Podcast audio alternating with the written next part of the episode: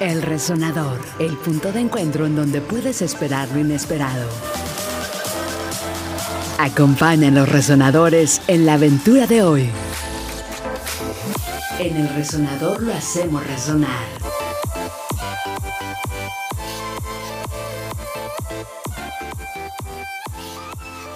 ¿Qué tal? ¿Qué tal? Muy buenas noches. Estamos ya completamente en vivo a través de la señal de www.generacionfm.com.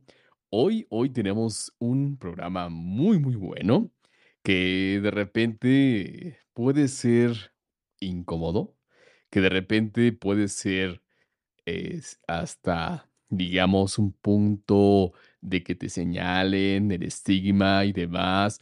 Creo que hoy vamos a tocar varias fibras. Vamos a hacer algo muy, hijo de la, muy rico, porque así como lo hemos venido haciendo en el resonador en las últimas emisiones que hemos venido presentando en transmisión híbrida entre el space donde generamos la conversación y en www.generacionfm.com estamos haciendo resonar lo que tenemos que hacer resonar. Y hoy en día, hoy jueves 21 horas Ciudad de México, jueves 29 que prácticamente estamos despidiendo nuestro mes de septiembre, vamos a tener una invitada. Pero antes de darle palabra a nuestra invitada, permítanme hacer los anuncios gerenciales, porque si no, eh, acá la gerencia se, se enoja y de repente ya saben lo que puede pasar. Entonces, recuerden que estamos totalmente en vivo a través de la señal de www.generacionfm.com nos pueden seguir en todas nuestras redes sociales. Aparecemos como Generación FM. Así búsquenos en Facebook, en Twitter, en Instagram y en YouTube. Sigan y únanse a la conversación utilizando el hashtag particularmente en vivo como estamos hoy utilizando el hashtag de Cris en Generación FM. Recuerden que también si así lo gustan pueden comunicarse totalmente en directo con su servidor a través de mi cuenta de Twitter, que es Chris Guadarrama M. Y yo respondo todo, así que bueno, casi todo, porque algunas veces me han preguntado algunas cosas que Dios nos guarde la hora. Pero vamos a estar platicando durante una hora y media prácticamente en el resonador de, como lo pueden ver, las personas que se están uniendo al space, a la conversación totalmente en vivo, que el divorcio es un fracaso y tenemos una súper invitada. Pero para ello, eh, le voy a ir dando de a poquito a poquito. Creo que muchos de los que están por acá ya la conocen. Si no la conocen, los invito en verdad a que estén súper atentos de cómo poder estar en contacto con ella y sobre todo, cómo poder consumir lo que ella está haciendo. Y ya sin más preámbulo, siendo las 9 con 3 minutitos, permítanme presentar y darle entrada a nuestra invitada del día de hoy, que por fortuna tuve el gran, el gran, la gran fortuna de cruzármela precisamente en una de este tipo de salas como lo estamos haciendo hoy.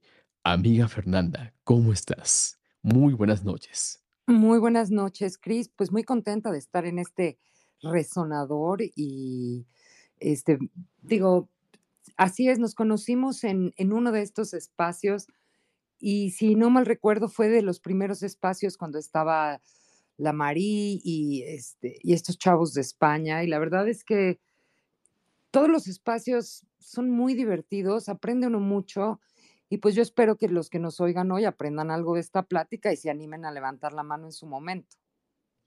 Claro, claro. Y fíjate que déjame eh, comentarte cómo está la dinámica de el resonador. El resonador, estamos haciendo resonar lo que debemos hacer resonar, pero no solamente lo estamos haciendo híbridamente como lo hacemos en este momento, es decir, en el space y aparte en el aire de generación FM, sino aparte de eso, por fortuna, en nuestros amigos de Audio Labs nos ayudan a optimizar lo que es el space montando todo el audio en YouTube. Pero si no fuera eh, suficiente eso, también nuestros amigos de Flowjit nos ayudan a poder montar la conversación en listas de reproducción tipo podcast en, en.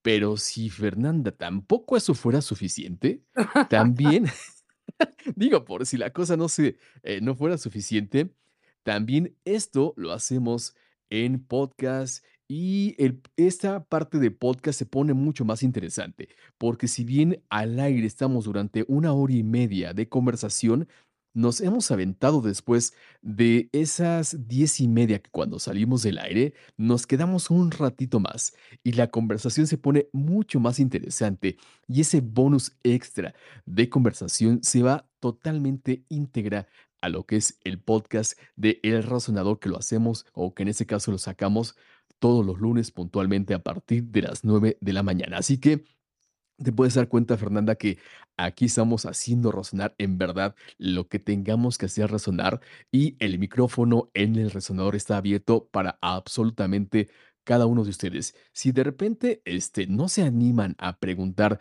en primer momento durante la conversación, porque estamos en el aire, mucha de la gente se anima a preguntar cuando salimos, eh, ya cuando cortamos al aire, pero nos quedamos por acá conversando. Entonces, pues se pone prácticamente la conversación muy, muy chévere, muy, este, muy rica, y de repente de que como va prácticamente eh, desenvolviéndose la conversación, se siguen uniendo más personas e incluso eh, comienzan a llegar preguntas de las personas que no están aquí en el space, sino que nos están escuchando a través de la señal de generación FM. Y Fernanda, y si no fuera también suficientemente eh, lo que estamos haciendo, también lo estamos colgando en Facebook para poder ahora sí abarcar, pero sí apretando como debemos apretar, ¿no? Porque luego dicen el que mucho abarca, poco aprieta. Y eso es el concepto prácticamente del resonador, Fernanda. Así que después de diez y media, no te vayas porque nos quedamos platicando. Espero que nos aguanten la plática y que podamos seguir conversando así como lo hemos hecho en anteriores ocasiones. No, no, Y yo aquí no me sí, voy. Yo eso como. Vicente Fernández, mientras el público aplauda, yo platico. Eso es todo, No les canto porque sí lloran todos, pero Pues fíjate que de repente yo creo que vamos a, a hacer una tardecita de viernes, una tardecita de sábado, una especie de un space de karaoke para que aquí hagamos catarsis con un, como lo, como me lo comentaste hace un- unos minutos, sí con el tequilita, pero pero ya echando la garganta al aire. ¿Qué te parece si ahora sí vamos arrancando formalmente con el resonador después de toda esta plática que nos has aguantado de cómo eh, funciona el resonador y cuál es la dinámica? Y como siempre les digo, si en algún momento las personas que están por acá en, eh, entre los oyentes quieren eh, preguntar algo, aportar algo, lo pueden hacer en el resonador prácticamente el micrófono está abierto para cada uno de ustedes. Y fíjate, Fernanda, Ma- Mari me dijo que eh, tenía un poco de problemas porque es la compinche que siempre me acompaña y es quien este, avienta las dos primeras preguntas al aire. En esta ocasión, este, lo voy a hacer yo y son dos preguntas que eh, las comenzamos a hacer para que el invitado se comience a soltar. En el sentido de, vaya, que se sienta a gusto, de que así como le vamos haciendo las preguntas, prácticamente vamos dando la conversación. Vamos a, te voy a hacer la primera pregunta y es muy sencilla. Son dos preguntas, las voy a hacer las dos, pero me vas respondiendo una por una, sin, sin, sin tener, eh, teniendo mucho el cuidado de no mezclarlas. ¿Va que va? ¿Te parece? va. Va. La primerita. ¿Quién es Fernanda? Ay, pues mira, Fernanda es una mujer mexicana, chambeadora, mamá, orgullosa madre de, un hombre maravilloso, este, que tiene muchas pasiones. Una de ellas es escribir y tengo mi blog Neteando con Fernanda. Este, y yo soy de estas personas extrañas que son muy felices trabajando. Y me gusta la soledad, yo soy divorciada. Mi divorcio y divorcios cercanos me pusieron a pensar si es o no es un fracaso. Y he escrito un par de libros sobre el tema, uno que se llama Ya troné y ahora qué, que publicó Ciano, y un libro de cuentos que se llama Una visita al Museo de las Relaciones Rotas, que ese es de cuentos, bueno, no cuentos para niños, ¿verdad? Obviamente, este, y que publicó Lectorum hace ya unos añitos. Ok, Y, y ahora permíteme, porque si no vamos a mezclar las dos preguntas. Te las ah, hago para que no las mezclemos. Es, ¿quién es Fernanda y qué hace Fernanda? ¿Quién es ah, Fernanda? Y despuesito nos vamos a ir, ¿qué hace Fernanda? ¿Qué es lo que no, le pues mueve es que ya lo revolví todo. Eh, no te preocupes, pero aquí los vamos eh, desmarañando, los vamos desmenuzando y ese es el, chi- el chiste, porque es, al momento de responder esas preguntas, créanme que ustedes se sienten en mucha mayor libertad al cuando comience la conversación. Bueno, ¿quién es Fernanda? Un poco ya lo decía, ¿no? Yo soy mexicana, nací bajo el signo de Virgo en agosto para que vayan apuntando y me den regalitos. Este, a mí me gusta la gente, la plática, este, el vino, mis amigos, mi hijo me apasiona, o sea, es lo que uno más quiere en el mundo. Y me gusta muchísimo escribir. Ahora tengo una nueva pasión que es la egiptología y prometo ya no decirles mucho más de esto porque creo que me he vuelto monotemática y aburrida, pero, pero es, es otra de mis pasiones, además de, de escribir, es estudiar ¿no? la, la historia de este país fascinante. Y pues a mí la verdad es que tengo un problema que todo me parece interesante. Entonces de pronto acabo viendo un programa sobre la electricidad y otro día otro sobre las hormigas y bueno, los que encuentro de Egipto. Este, ¿qué hago? Yo trabajo en un despacho de abogados, hago marketing ahí. Es un trabajo que he tenido durante muchos años. En otras épocas también hice periodismo, estuve un año fuera y luego ya regresé hace unos años, en 2018, 19, regresé al despacho ya de tiempo completo y sigo escribiendo y a sus órdenes todos los domingos en Neteando con Fernanda. ¿Contesta eso las preguntas, mi Cris? Ahí va, perfecto, ahí vamos muy, muy bien. Ahora, ya nos, nos comentaste qué, qué le mueve y prácticamente pareciera que tienes atención no dispersa, sino sumamente eh, eh, objetiva sobre algo, algo que te lleva o que te llama. Y en ese sentido, lo que te mueve, lo que nos comentabas, es tu hijo, son tus pasiones. ¿Qué más hay que mueva a Fernanda que prácticamente digas, hoy eh, me va a mover así y no le pienso más para, para hacerlo, porque esto me está moviendo cañón, cañón? Mira, a mí me mueve mucho la felicidad de hacer bien tu trabajo. O sea, cuando terminas algo y lo terminas bien y hiciste tu mejor esfuerzo, sea en lo que estés haciendo, o sea, eso para mí es, es un detonador. Entonces, este, yo soy un poco trabajólica y eso de verdad, de verdad me llena. Entonces, cuando siento que, porque a ver, aquí sí hago un paréntesis, uno escribe lo que puede, no lo que quiere. Yo de, de querer siempre quisiera escribir, pues como premio Nobel, ¿no? Pero hay veces que las musas se prestan más que otras veces. Y, y la verdad es que cuando termino un texto y lo leo y me gusta y se entiende y está congruente, y digo, ay, qué padre. Y luego, otra de las cosas que más me gusta es cuando la gente me escribe de, ay, a mí me pasó algo igual, o yo pienso como tú, esto es un desastre, o lo que sea, ¿no? O qué barbaridad. Y la verdad es que eh, eh, esas cartas de los lectores a lo largo de los años me han enriquecido muchísimo, muchísimo. Es, y es de mis cosas favoritas, ¿no? Cuando alguien de verdad se toma la molestia de escribirme un domingo, Digo, hay, veces que pues también es para corregirme un, un dato o algunas veces también se me da una falta de ortografía, también se agradece porque dices, bueno, alguien me está leyendo y hay que aprender de lo que uno se equivoca o de lo que uno hizo mal, ¿no? Entonces, pues es algo que yo siempre, siempre agradezco. Claro, digo, creo ah, aquí aquí estoy. Claro, eh, creo que cuando prácticamente, eh, digo, alguien más lee lo que has escrito, comparte lo que has escrito y hay un cierta empatía entre lo que te sucedió y alguien al momento de leerlo también se ve reflejada, creo que tienes un, eh, vaya, puedes tener un feedback enorme, enorme que te que incluso te puede impulsar a seguir haciéndolo, más allá de como tú dices, te gusta hacer bien las cosas. Eres de las personas que le gusta trabajar, que le gusta hacer bien el trabajo, y cuando tienes la recompensa, y no por el el sentido de del ego, sino simplemente sentir la felicidad de hacer bien lo que haces, ya de entrada tienes prácticamente ya la recompensa. Pues bueno, ahora sí, después de soltarnos un poco en ese sentido, Vamos a darle.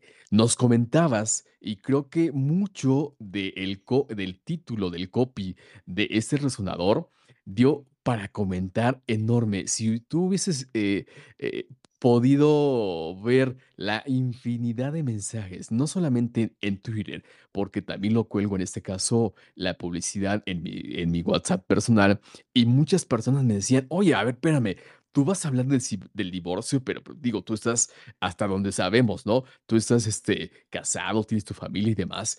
Y le digo, bueno, a ver, yo te invito a que en lugar de hacerte un prejuicio simplemente con la palabra, puedas escuchar, puedas estar en vivo, escuchando la vivencia la vivencia escrita de las personas antes de hacernos un prejuicio, porque justamente creo que es lo que pasa, Fernanda, de que este tema eh, pareciera que por fortuna hoy en día, con toda la apertura que prácticamente tenemos, es de era, tabú y no se mencionaba y era sumamente criticado aquella persona que de repente eh, tenía, tomaba la decisión para tener una mejor vida de simplemente de hacerse a un lado de tener vidas separadas porque era lo mejor y lo más sano, no solamente para para el para ella, sino para los otros, porque a final de cuentas, y pareciera un cliché, pero cuando estás bien contigo, evidentemente, comienzas a estar bien con los demás. Sí o sí, no ¿O sé, no? digo, o no, exacto, o no. Y creo que aquí partimos prácticamente de desde el punto de vista de que tú has escrito tanto del tema y que prácticamente como la vivencia y te lo voy a preguntar así, y espero que no incomodar con la pregunta. Eh, al momento de tú separarte, de tú divorciarte, ¿sí te viste atacada así como que era algo malo? ¿Era de que ya estás jodida? O como decían antiguamente, ¿ya la cagaste o ya te manchaste ante la sociedad? Ah, mira, no te lo es que te lo dicen así, pero, por ejemplo, los comentarios, digo, yo me divorcié, pues, hace ya tiene tiempo, como en el 2000, 99, 2000, este, y pues bueno, ya ya son muchos años y, pues, a lo mejor ha cambiado la mentalidad. A a mí me impresionaba mucho que, por ejemplo, bueno, pues, no sé, el divorcio mueve muchas cosas y, pues, la parte económica en mi caso también fue una, ¿no? Entonces, me puse a trabajar, terminé la tesis, a sacar a mi hijo adelante, pues, a buscar nuevos amigos, porque, pues, ya hablaremos en otro momento de que también los divorcios, pues, uno acaba quedándose, pues, sin algunos amigos, ¿no? Es otra de las cosas que no tienes ya, aparte de muchos sueños rotos, pero entonces, o sea, me recibí de de abogado, este, todo, y me me llamaba mucho la atención que me decían: "Oye, ¿y no has vuelto a rehacer tu vida?" Decía: "Caray, pues, ¿qué he estado haciendo?". O sea, me recibí, estoy terminé la carrera, trabajo, tengo un trabajo estable, estoy sacando a mi hijo adelante, hice mi tesis, la defendí, o sea, ¿qué más quisieran que haga? Y eso era porque no tienes una pareja. Otras personas sí me dijeron: "Fracasó tu matrimonio", no tú, pero, pues, tu matrimonio. Entonces, pues, es como junto con pegado, ¿no? Se se se se entiende a veces como que es un fracaso. Y yo muy particularmente, o sea, yo no quiero decir que soy defensora del divorcio, que estoy abogando porque la gente se divorcie, por supuesto que no. Esa no es una decisión que tomas porque estás contenta o en una situación feliz. Nadie amanece una mañana y dice: "Ay, ¿qué haré? ¿Qué haré? Ah, ya sé, voy a pedir el divorcio". Pues no, no no es algo que hagas, pero es al al contrario, ¿no? Es es la cuando llegas a esa decisión es porque ya mucho tiempo no estás bien, ¿no? En la pareja. Hay veces que, pues, se llega de mutuo acuerdo, hay veces que a esa decisión llega uno antes que el otro, y, este, y pues, por supuesto, es siempre es doloroso. Entonces, es doloroso para, o sea, los cónyuges y para los hijos y para la familia, y en algunos casos para los amigos, ¿no? Y entonces ¿qué qué pasa? O sea, eh eh, se vale quedarte en una mala relación. No es eso un mayor fracaso, no es un fracaso de vida, eso sí. Porque mira, a estadísticas no mienten, ¿no? O sea, de todos los matrimonios en el mundo aproximadamente, voy a dar datos aproximados para no aburrir, pero el 50 y bajitos, en otros países hasta menos, terminan en divorcio. Entonces, pues digo, vamos a dejarlo en 50-50. Cuando te casas, tienes el 50% de que te vaya bien y 50% de que no. Eso, fíjate que a mí no me preocupa tanto. Creo que aquí la pregunta clave sería, del 50%, digamos, que están casados o están en una relación, ¿qué tan felices son? ¿Qué tanto se promueven? ¿No? Porque mucha gente se queda en una relación por en mil miedos, ¿no? Por ejemplo, el miedo a la soledad. Y la verdad es que la soledad pues, es, una circunstancia de no tener compañía, no, no es otra cosa, no es una tragedia. El, sentirse solo, ahí sí, esa es otra cosa. Cuando te sientes solo, pues te sientes abrumado, ¿no? Es, es algo, no quisiera decir triste, pero es pesaroso. Y, y, digo, la verdad es que muchas veces puedes sentirte solo en un concierto junto con 20 mil personas. Hay a quienes les aterra la sociedad y prefieren definitivamente a su peor es nada, con tal de no estar solo. Y yo me pregunto, ¿y eso cómo es una vida así? O sea, estar en una misma cama pero no compartir los mismos sueños, ¿es, algo productivo, positivo? ¿Es algo que debemos tolerar o, bendecir? Pues yo creo que no. O sea, creo que es, es momento de decir, hay, mejor que también yo viví, o sea, se me olvidó mencionar en un principio de quién era yo. Yo soy divorciada, mis papás son divorciadas y, divorciados y me casé. Bueno, fueron divorciados, mi papá ya murió. Me casé con un divorciado, o sea que he visto el divorcio desde muchos ángulos, muy cercano. Y la verdad es que yo sí creo que cuando una relación está mal, o sea, se enferma hasta el perrito, Cris. Entonces, o sea, no es que sea el ideal que una relación termine, las relaciones que se rompen duelen mucho, pero yo creo que es más doloroso estar en una situación así, sintiéndote que no eres querida, o digo, ya no hablo de maltratos, eso por supuesto no se debe tolerar ningún tipo de maltrato, pero sintiéndote sola cuando estás con alguien, que alguien no comparte tus ilusiones o no le importan tus proyectos o cómo te fue en el trabajo, ¿no? Que se vuelven los silencios, no, no sé si les haya pasado alguna vez, a mí me llamó muchísimo la atención y escribí un cuento de eso, que estábamos en un lugar, fui con unos amigos a un lugar precioso en la playa, en, el Caribe, Cancún, cerca de Cancún, y el hotel precioso y había una pareja y entonces pues se sentaron a desayunar en la mesa de nosotros y pues deben de haber intercambiado, intercambiado así como, ¿quieres café, mi vida? Sí, café. Tú te cito, sí, te cito. Tres palabras y la hora del desayuno la pasaron en silencio viendo el celular. También es tristísimo.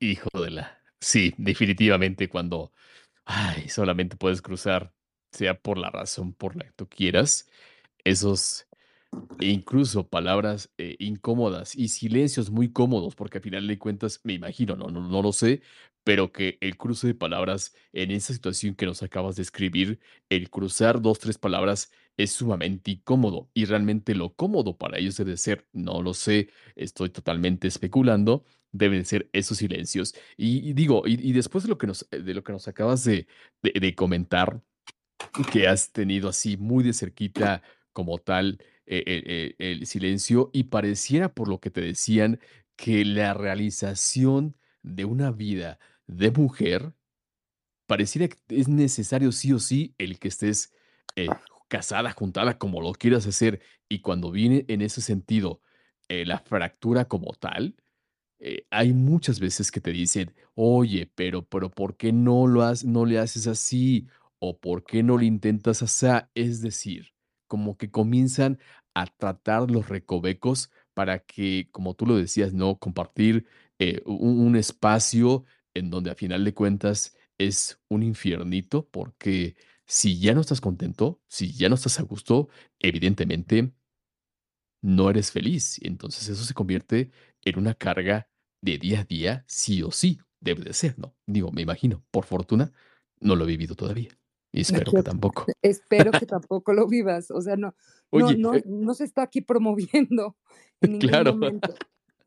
pero, pero, o sea, no, a mí me da, o sea, es una gran felicidad ver a una pareja feliz, por supuesto, ¿no? Pero también, o sea, y eso me pasó, no sé si por aquí haya alguien levante la mano, que una vez que te divorcias vas a las cenas de los casados y ya no vienes al caso, eres como, ¿no? E, se vuelve una situación un poco torpe o incómoda y este, y te empiezas como a dar cuenta a lo mejor de la falta de cariño en el trato, ¿no? De, de, ay, es que está vieja, no sé qué, que dices, ay, pero ¿cómo habla así de su mujer enfrente de ella y enfrente de nosotros, ¿no? O sea, y pues te vas dando cuenta, evidentemente, eh, esos son matrimonios que tarde que temprano no van a durar, porque pues si ya son capaces de llegar a ese tipo de comentarios, este, digo que la verdad, irrepetible lo que dijo este señor, pues digo, evidentemente ves como que ya hay señales de, de, que se está fracturando, que la relación ya no va bien.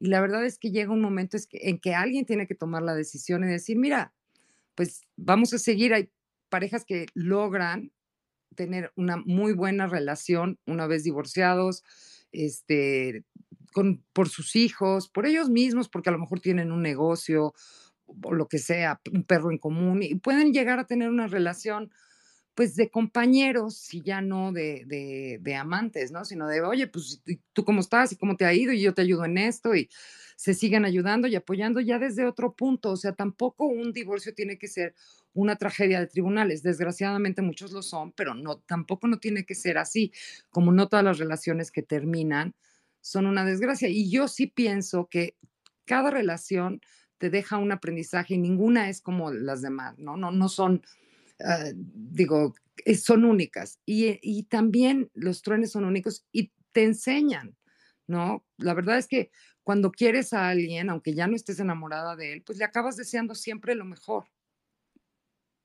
Definitivamente, que a veces es complicado, ¿no? Porque pareciera eh, que están a las puras vendetas y yo te la hago, yo te la hago más fuerte. Eh, digo, desafortunadamente puedes caer en ese tema. Pero antes de que te me adelantes, porque estoy viendo unos, eh, unos esbozos de que de repente te me vas a adelantar en algo que te voy a preguntar. Sí te lo voy a preguntar ahorita, pero me lo vas a, me vas a hacer el enorme favor de respondérmelo y evidentemente te lo voy a volver a preguntar cuando nos queden 15 minutos al aire. La pregunta es bien sencilla. Así, nosotros, como se los digo siempre a, las personas que nos hacen el enorme favor de acompañarnos y evidentemente a, a aquellas personas que aceptan la provocación de estar en el resonador. ¿Cómo vamos detectando esas cosillas que son focos rojos y que si no las atendemos, eh, va a ser un inminente divorcio, pero no me lo contestes ahorita.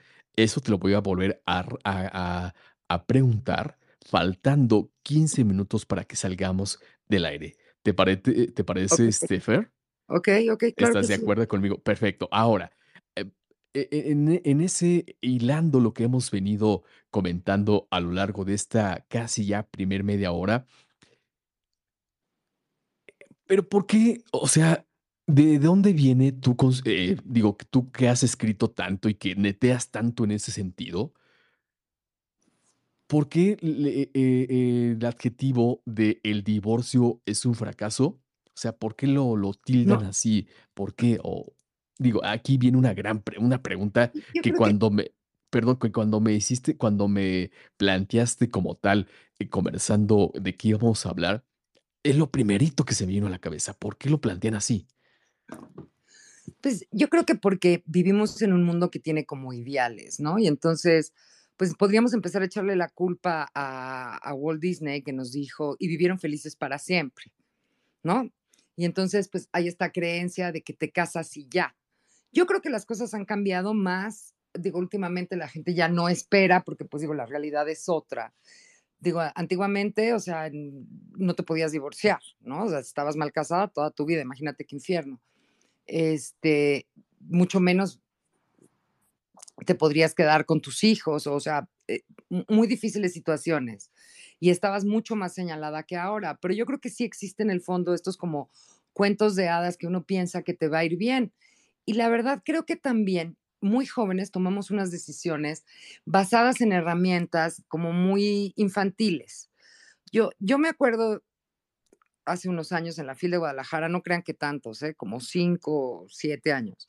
Estaba platicando con una pareja de escritores que se acababan de casar por segunda vez, ambos ya estaban grandecitos. O sea, digamos, 38 de haber tenido ella y él 45. Y empezamos a platicar y no sé qué, y pues, me parecieron así como, ay, pues qué padre que se casaron y que qué bueno y que no sé qué. Y al ratito me entero que se habían divorciado. Digo, pero ¿cómo? Pues si la plática estuvo tan a gusto, se veía que se iban muy bien.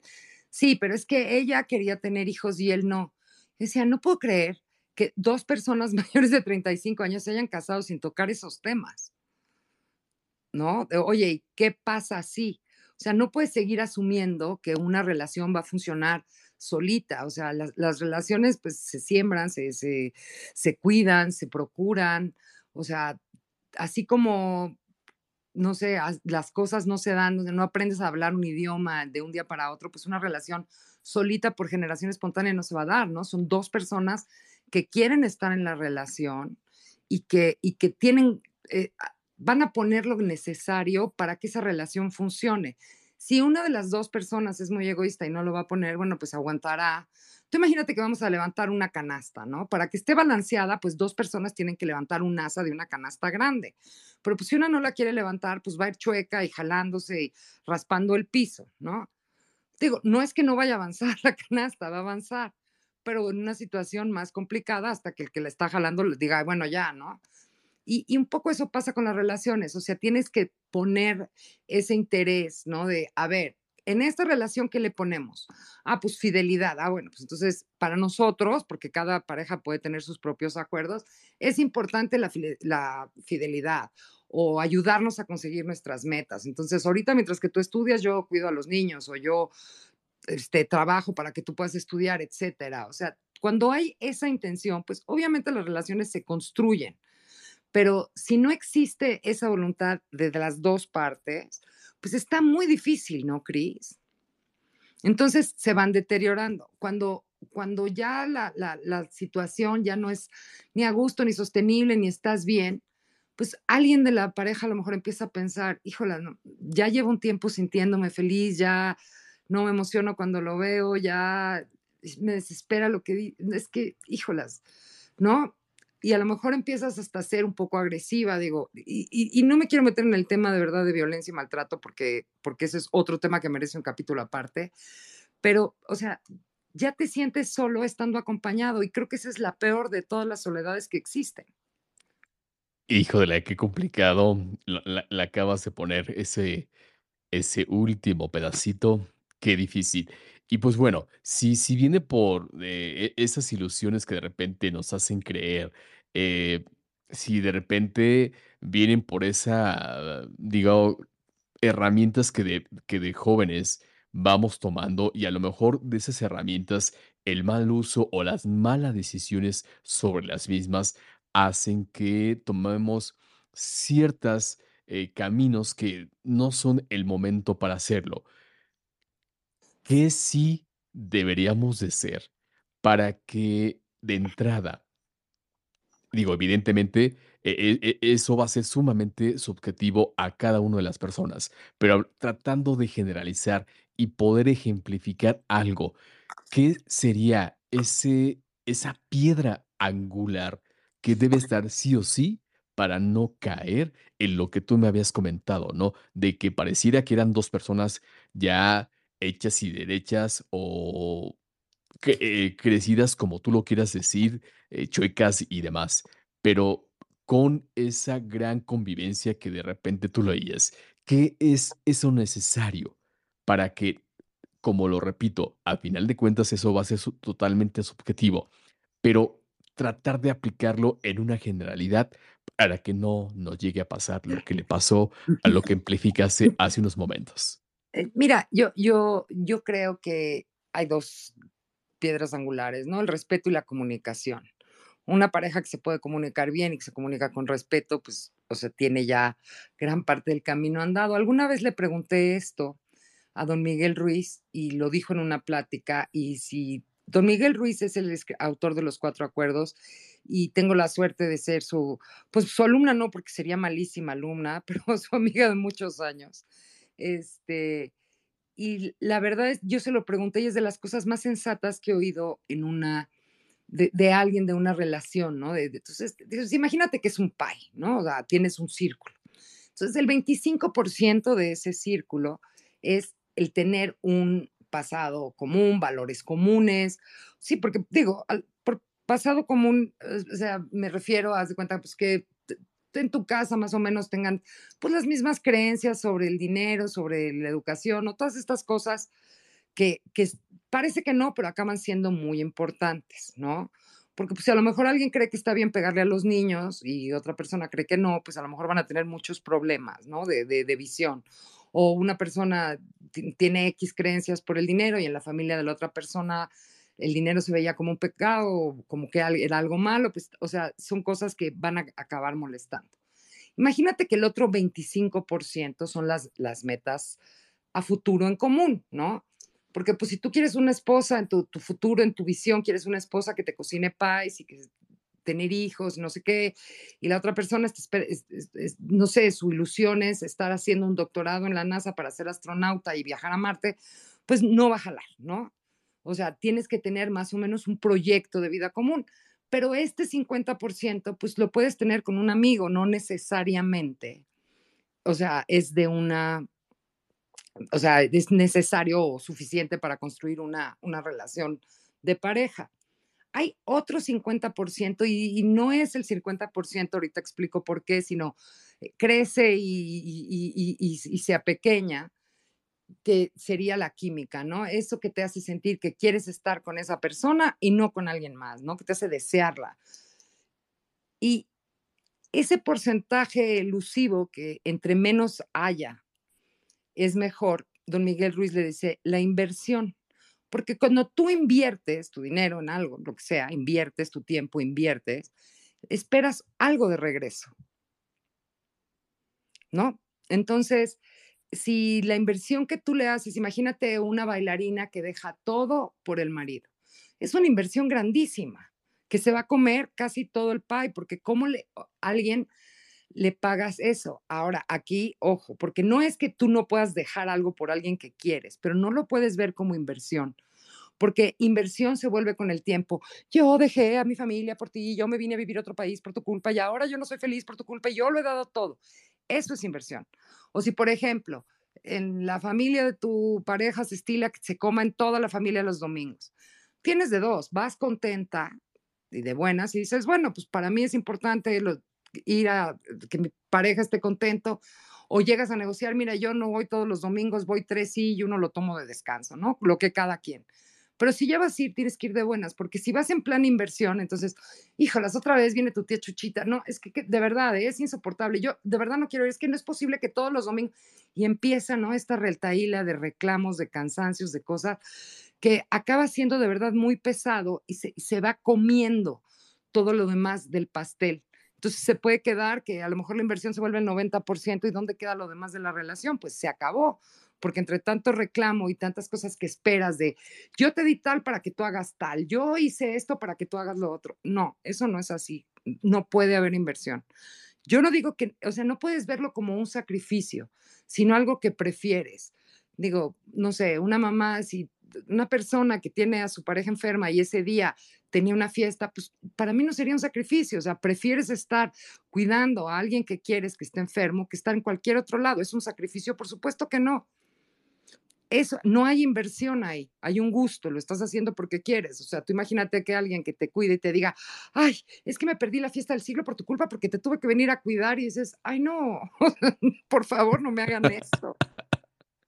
No, o sea, y, creo que tiene mucha razón, porque yo, o sea, muchos de estos reclamos de cosas vienen por esto que don Miguel le llama la inversión, o sea, lo que tú das, dalo por el bien de la relación, pero no, no tienes que estar esperando, o sea, no, no es como crédito débito, claro que debe de haber reciprocidad, pero no es crédito débito. Y si ya vas a hacer algo, pues dices, bueno, voy, voy a esta comida con la tía Chuchita, que es pesadísima, pobrecita, como todos los domingos, porque bueno, veo que mi marido está feliz y que los niños no sé qué, y pues voy a ir y voy a ir de buenas, porque si no, no tiene caso hacerlo.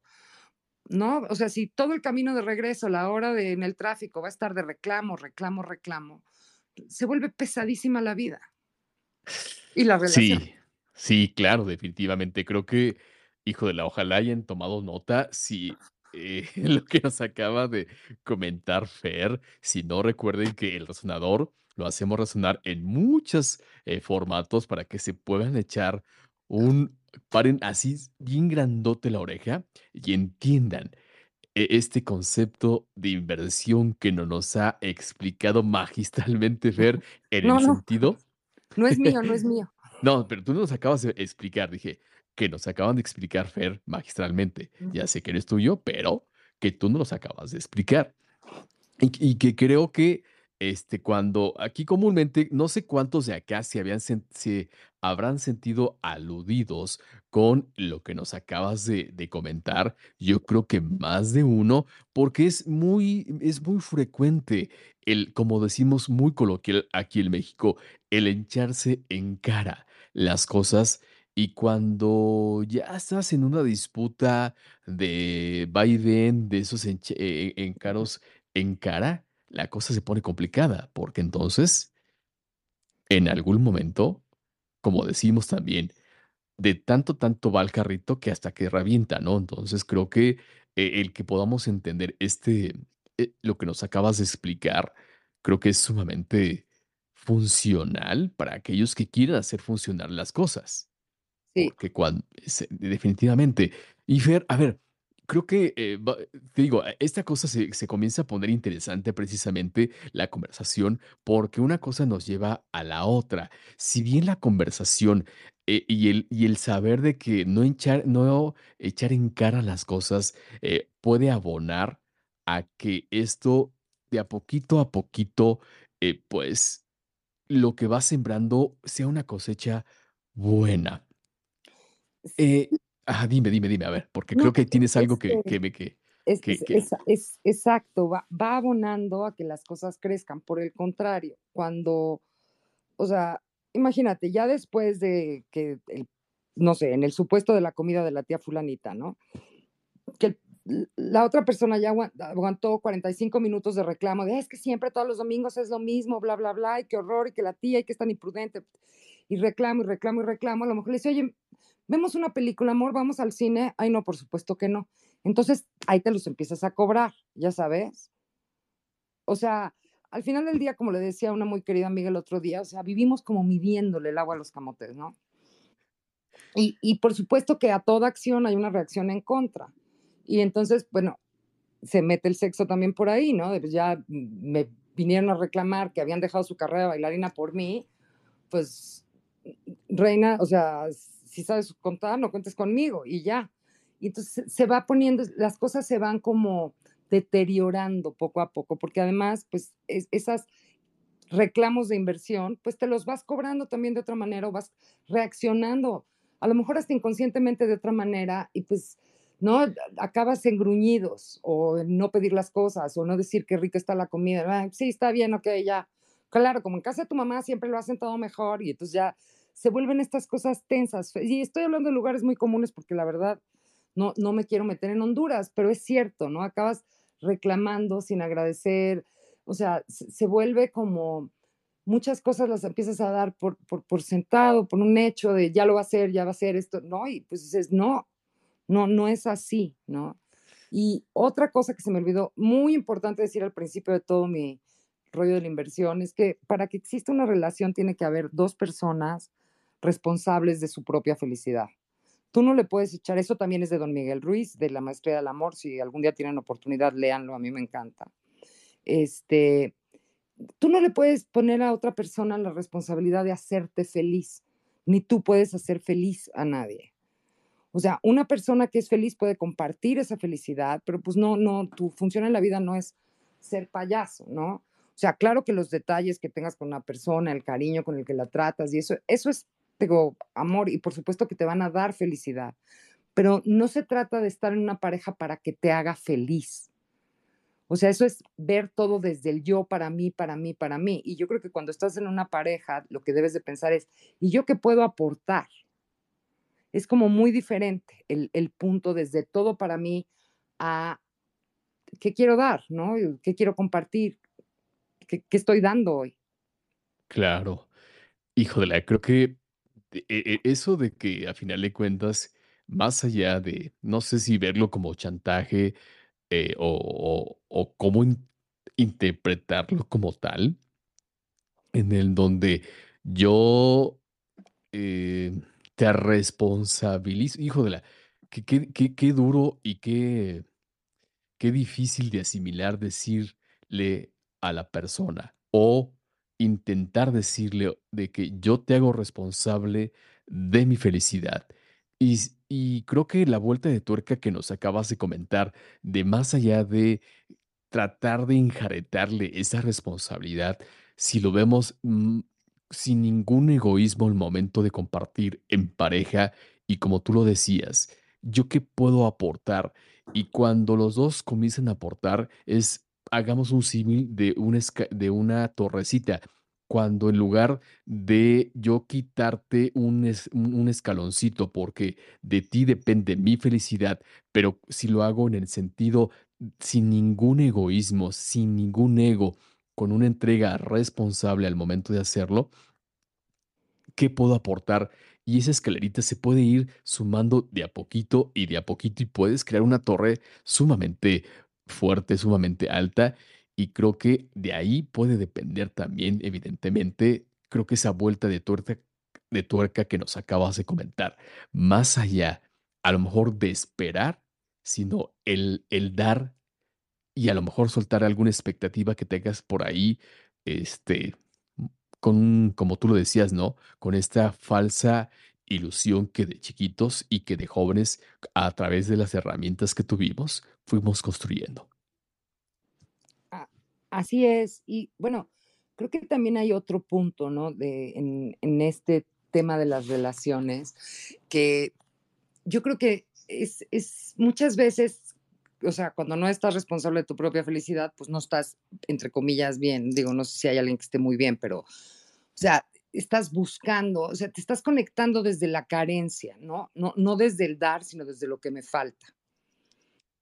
Entonces, es muy es muy diferente, por ejemplo, decir: "Yo estoy muy feliz de soltera", y por supuesto, o sea, me encantaría tener una pareja, pero no vivo o sea, en una frustración de: "Ay, por favor, preséntenme a alguien porque oigan", no.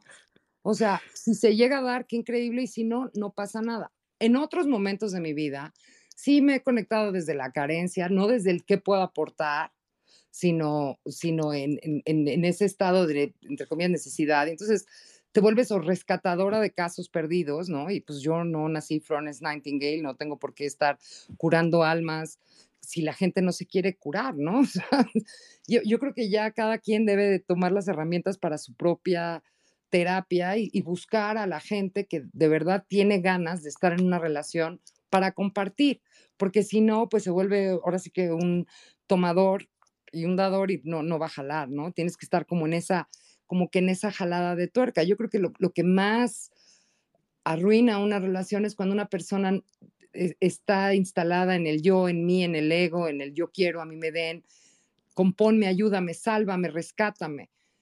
Y caemos muchísimos, o sea, yo levanto la mano. Por aquí hay alguien que me conoce muy bien y lo puede atestiguar. Ojalá que se anime a subir. Mm, bueno, eso no sé, pero pero, o sea, sí, o sea, muchas veces, pues, tú no estás bien y pero además es muy curioso porque crees que sí, ¿no? O sea, es es muy difícil darte cuenta, de verdad sí se necesitan muchas horas, sí, en la terapia o en en temas de de autoconocimiento, de decir: "Pero, ¿por qué pensaba yo que estaba bien?". O sea, estaba llena de moretones en el alma, ¿cómo te vas a relacionar positivamente cuando eres prácticamente una momia egipcia, no? Toda así, ¿no? Como cojeando y te imaginas, ¿no? Así como zombi caminando, pues no, no, o sea, tam tampoco tú estás en tu mejor momento como para poder tener una relación, darle a la otra persona, crecer tú y salir los 2 juntos adelante. O sea, también eso muchas veces, pues, hace que que no sean muy óptimas las relaciones, pues, terminen por romperse. Sí, no vamos a hablar de divorcio, porque, pues, a veces muchas relaciones ni siquiera, o sea, te llegas a firmar papeles y, pues, la ruptura duele duele muchísimo, ¿no? Y a lo mejor la vives como un fracaso y, pues no, en realidad tampoco hay que ser tan duros, ¿no? Ni con nosotros ni con los otros. Claro, y creo que algo de, como tú lo dices, ver esa visión de que a esta vida venimos a ser felices, no venimos a sufrirla como tal. Y qué rico que que nos puedas compartir esta, eh, digamos, visión que tú tienes en el sentido de que conectar desde esta de qué puedo aportar y no desde la carencia que muchas veces, eh, hazlo como, puede ser por egoísmo, puede ser por por ego, como lo quieras hacer, pero creo que siempre buscamos esa moneda de cambio de que, a ver, ¿qué me das? ¿Qué me das? A ver, ¿qué me das? Y yo veo si doy o no doy.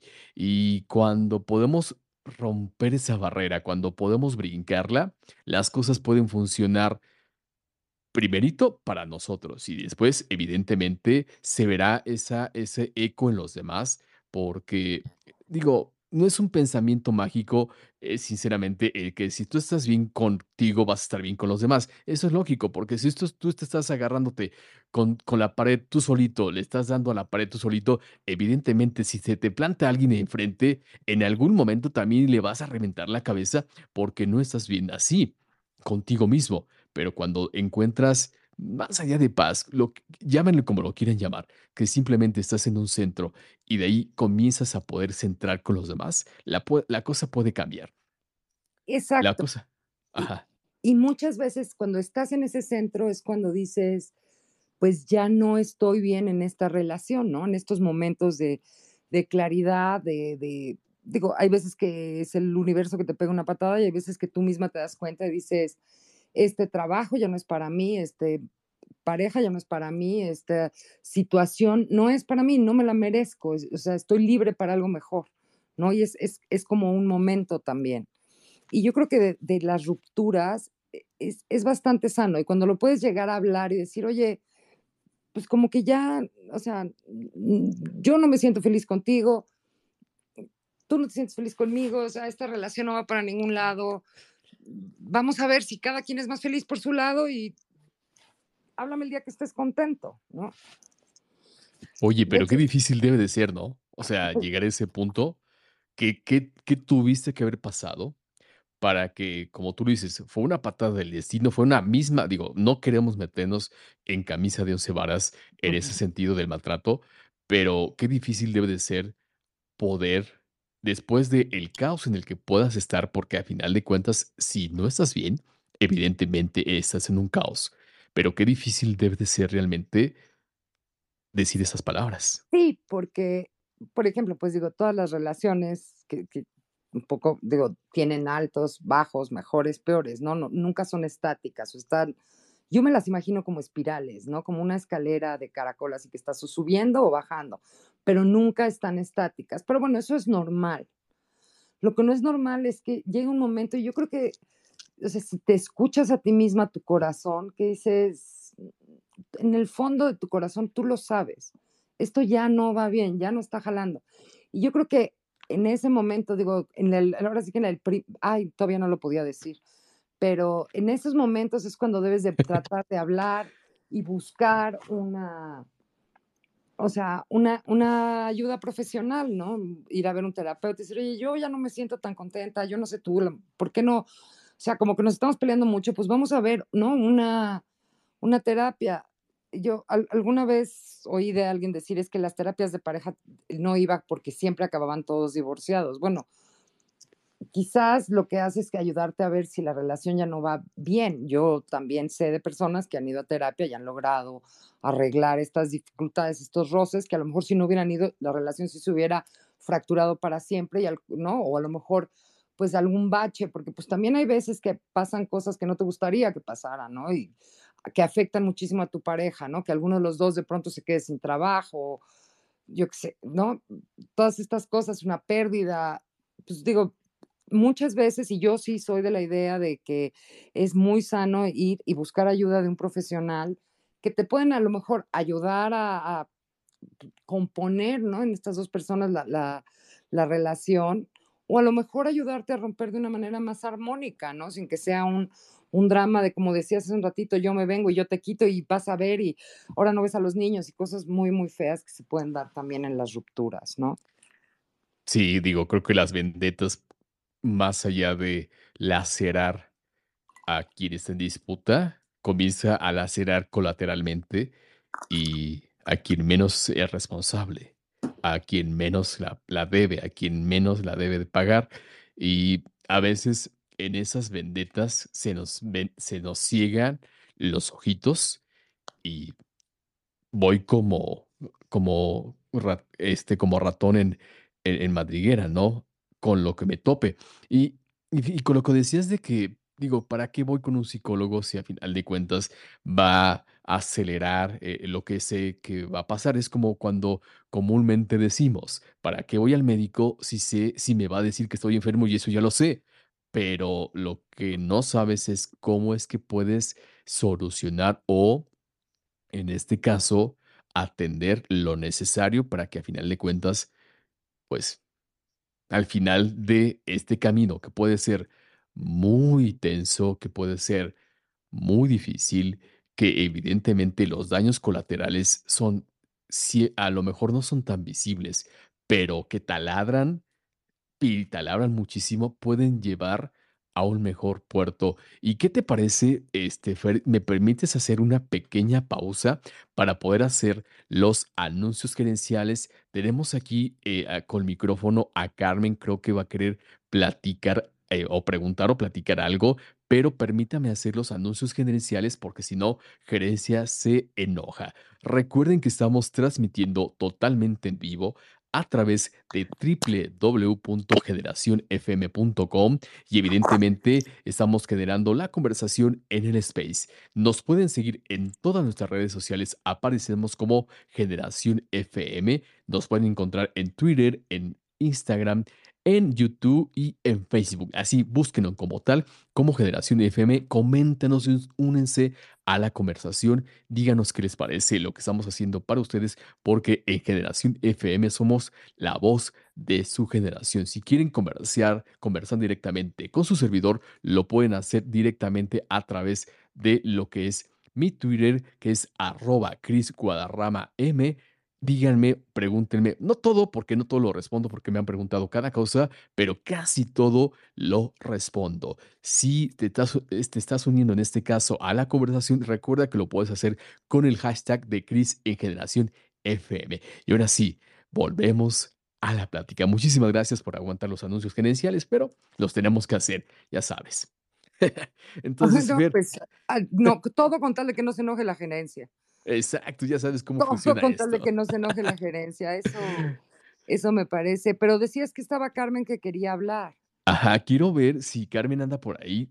Tiene rato que tiene micrófono.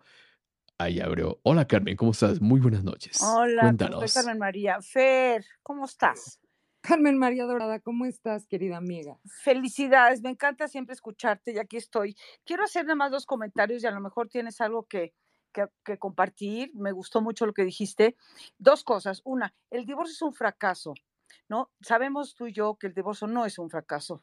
Es una, una parte de la vida que tiene, lo, lo, que pasa es que tenemos una condición social y un criterio social de que el, el, matrimonio es para toda la vida. Yo que hago trabajo budista hace tantos años, vivo el presente y no hay nada para toda la vida. Entonces, eso quería un poco el comentario.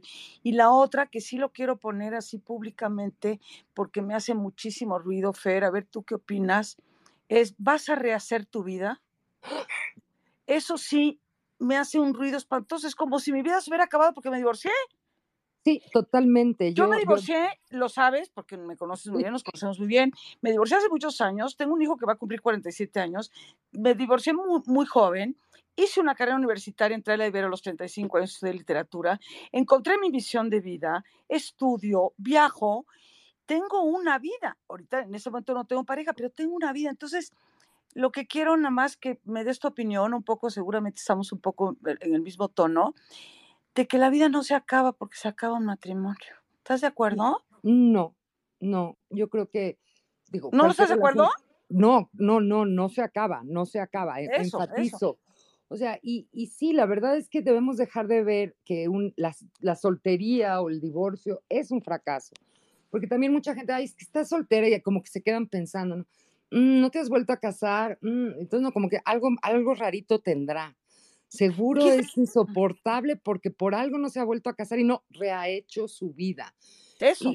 Y, y, cómo rehacer, o sea, yo he hecho muchísimas cosas en esta vida, he escrito tres libros, o sea, trabajado muchísimo. Dijiste algo, perdón. Mil cosas, viajado. O Dijiste algo súper importante, perdón. Una vida plena. Y todavía tienen, ¿no? El nervio de decirte, ay, y no quisiste volver a rehacer tu vida. Y yo, o sea, como que, ¿qué significará todo lo que estoy haciendo? O sea, exactamente. Estoy viviendo en un limbo o como que, o sea, estoy como congelada hasta que llegue un hombre a sacarme de ahí, me se quiera, me pida matrimonio o de qué Te dé el beso y te despierte. sí, me bese y que me despierte de ese sueño en el que he vivido donde no estoy haciendo, no estoy viviendo, ¿no? No he rehecho mi vida. Yo creo que es una de las frases, o sea, por favor, nunca se la digan a nadie. ¿Estás de acuerdo? Y dijiste una cosa muy importante, Fernanda. Dijiste, y eso me ha pasado a mí millones de veces, ahora ya no porque ya estoy más mayor, pero, y ahora menos, pero en una época las, reuniones con parejas me empezaron a dejar de invitar, como si fuera un, un personaje amenazante que lo acabas de mencionar. Sí, sí, la verdad es que yo alguna vez escribí esto de solteros y casados no combinan, porque, digo, les cuento como anécdota y ahorita ya me da mucha risa, ¿no? Pero llegué a una fiesta de, una amiga que cumplía años, al marido, no sé qué, y pues era un fiestón, ¿no?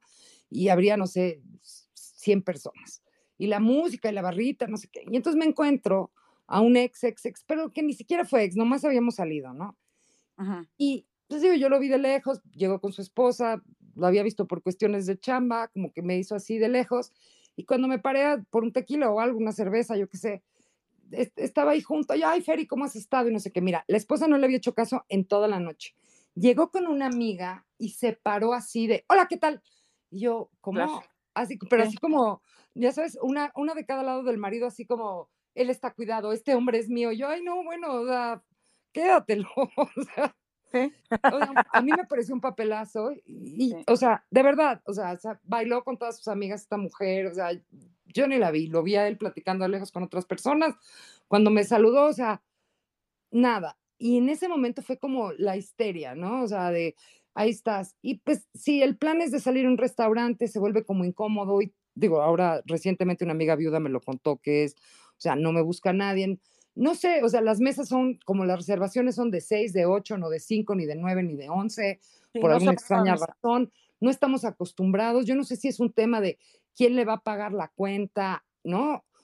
La, o sea, se, vuelve como, pues como incómodo, como que la vida de parejas es, en números pares y pues cuando eres el impar no, no combina, ¿no? Bueno, me encantó hablar contigo, me encantó escucharte.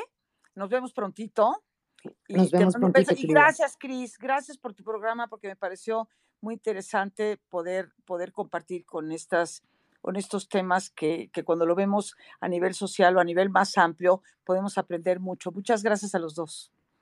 No, gracias a ti, Carmen María. Eh, Carmen María Oca es una maravillosa mujer, este, ella da unos cursos de budismo súper interesantes, es una mujer que, que se la crees porque todo lo que ha vivido lo, lo ha lo ha acabalado, ¿no? Entonces está desde esta posición de, de, que puede enseñar desde lo que ha vivido, desde su vivencia, de su experiencia, y, o sea, muchos años en este camino, o sea, está en un centro muy, muy padre, ¿no? Del que hablábamos hace un rato. Gracias. Muchísimas gracias. Muchísimas gracias, Carmen. En verdad, aquí, como lo hemos dicho, el gran génesis del el resonador es precisamente hacer resonar lo que tenemos que hacer razonar. Y cuando le hice la provocación a Fernanda, me la aceptó de una y yo agradecidísimo en verdad que así lo haya hecho. Pero, ¿me permites darle, eh, a, Sonata también tiene micro, debe de tener algo súperamente interesante que comentarnos. Déjame decirte que Sonata ya pasó por el resonador, que es una, una woman in tech, entonces debe tener algo sumamente interesante que comentarnos. Amiga, ¿cómo estás? Hola, Cris. Gracias por, por el micrófono y a Fer, mucho gusto. Creo que no tenía el placer de, de seguirte ni de verte, pero pues ya este, estamos en contacto y me gusta mucho cómo nos has planteado esta situación. Se me hace que es súper ameno escucharte, tienes una manera muy bonita de transmitirlo. Así que muchas felicidades. Yo sé que es un tema, híjole, que a muchos pues pone nerviosos, no es como precisamente lo más feliz, ¿no? Y, dices, y dices muy bien, que yo creo que nadie se casa esperando divorciarse, ¿no? O no es, a veces a mí me hace pensar también, por ejemplo, en cosas fuertes como el aborto. Nadie nadie dice, ay, pues solo por aburrimiento voy a abortar o me voy a divorciar. O sea, son situaciones sumamente fuertes y dolorosas a la que una no quiere llegar. Y, digo, yo eh, personalmente no soy divorciada. Yo eh, quería platicarles un poquito desde la perspectiva de hija de padres divorciados de hace ya bastantes años, cuando, pues, como dices, no era tan común era como que las parejas se casaban y aunque vivieran violencia terrible, pues se aguantaban, ¿no? Y ahí pasaban los años y, y pues cosas que la verdad es que me gusta que ya en estos días ya son un poco impensables, no soportar eso. Entonces, este, también me gustó mucho el comentario de tu amiga, de Carmen, de rehacer la vida, y es algo que también había platicado con mi hermana, pues, y, y rehacer por qué, o sea, y todo lo demás que estás haciendo, todo lo demás que eres como mujer, en dónde queda. Entonces, si no tienes un vato contigo amarrado, entre comillas, por un papel, dejas de valer o, de qué se trata este asunto, ¿no? Y voy a lo, al otro, ¿por qué se le ve como un fracaso? Yo lo veo que también es por, por el estigma, ¿no? Que cargamos, pues creo que en mayor medida las mujeres. Y como dices, la mujer divorciada, híjole, y no te juntes con ella, y este, nos ven así a veces, o las ven como insidiosas, como mala influencia, es que te va, te la va a alborotar, este, ¿no? Y, y qué no se dice de estas chavas, ¿no? De estas chavas que para mí es como, pues, güey, felicidades, tuvieron el valor de dejar una vida que no las llenaba. Y eso no es cosa menor. Entonces, para mí, de ninguna manera divorciarse es un fracaso. Y yo sé, o sea, a estos días, con los años que tengo ahora, le agradezco enormemente a mis padres que tomaran esa decisión, que ahora se pueden ver, saludar, llevarse bien, se viene mi cumpleaños y este, organizo una comida en la que están los dos y conviven súper bien, porque siempre van a ser mis papás. Entonces, eh, yo no lo veo como un fracaso y ese es como el, comentario que les quería hacer rápidamente. Ah, no, bueno, qué gusto que, nos comentas eso. Yo, mis papás también, este, bueno, mi papá ya falleció, pero llegaron a un punto, después de tener un divorcio en el que se aventaron los platos, llegaron a un punto a tener una relación muy amistosa y cordial por nosotros. Y pues iban juntos que pues, a las primeras comuniones de los nietos, a las bodas, pues ya que queda, ¿no? Se, se, saludaban con sus respectivas parejas y pues creo que es, es un punto donde hay que llegar, ¿no? De, de, de, de esa camaradería, cordialidad, pues digo, al final del día algo hubo y ese algo se terminó y no se tiene que terminar la amistad, ¿no? ¿Por qué? Digo, quienes lo logran, no es mi caso personal, pero creo que es muy positivo para todos los involucrados. O sea, como tú dices, yo hago mi comida de cumpleaños y vienen mis papás, o sea, siempre van a ser mis papás, ¿no? Y eso, eso creo que es, es, es muy importante. Sí, definitivamente creo que lo hemos dicho a veces eh, y lo veníamos diciendo desde un inicio, pareciera que la definición de, de mujer realizada tiene que ver en el que como lo decía Fer, como lo dijiste tu amiga Sonata, que tiene que rehacer y tiene que estar sí o sí em, e, emparejada con alguien, porque si no, ya, hijo de la esta, de seguro la dejaron. Y, viene alguna pregunta que te quiero hacer ver, que, hijo de la... Yo espero que acepte la provocación de contestarla, pero en este sentido, ¿cuáles son esos adjetivos que en algún momento, por esa estigmatización, como lo decía Sonata, las personas que se atreven a hacer, a dar este paso, porque como bien lo hemos recalcado a lo largo de casi ya la hora y diez que vamos charlando, no es un fracaso, en verdad puede ser un tema sumamente difícil de platicar, de, de tratar y de sobrellevar sobre la marcha, pero ¿qué, ¿cuáles son esos adjetivos que de repente, y que tú también has escrito mucho, se les tilda a las mujeres en ese sentido? Y que definitivamente hay que borrarlos, borrarlos sí o sí del lenguaje cotidiano de cada uno de nosotros. Sí, la verdad es que quiero eh, este como hacer volver a un punto que dijo eh, este, Sonata, que me parece, o sea, qué bueno que me lo preguntas. Nadie se divorcia porque amaneces así un buen día y dices, ay, ya, ahora qué hacemos, ya sé, hay que divorciar. No. O sea, el, el divorcio es una decisión que tomas para poner fin a una situación, a una situación que evidentemente te está causando mucho dolor. No, no es fácil. A nadie del camino es fácil. O sea, no es como que hay que idealizar de, ay, me divorcié y se acabaron mis problemas. No, hombre. O sea, el matrimonio tiene unos problemas y el divorcio tiene otros. O sea, eso yo se lo digo a todo mundo. Y hay muchos en ambas partes, ¿no? No, no hay que, o sea, no es como la situación ideal para nadie. Si estás llegando a ese punto, creo que tienes que entender por qué esa persona, vete tú a saber en qué infierno estaba, ¿no? Y tuvo el valor de ponerle un fin.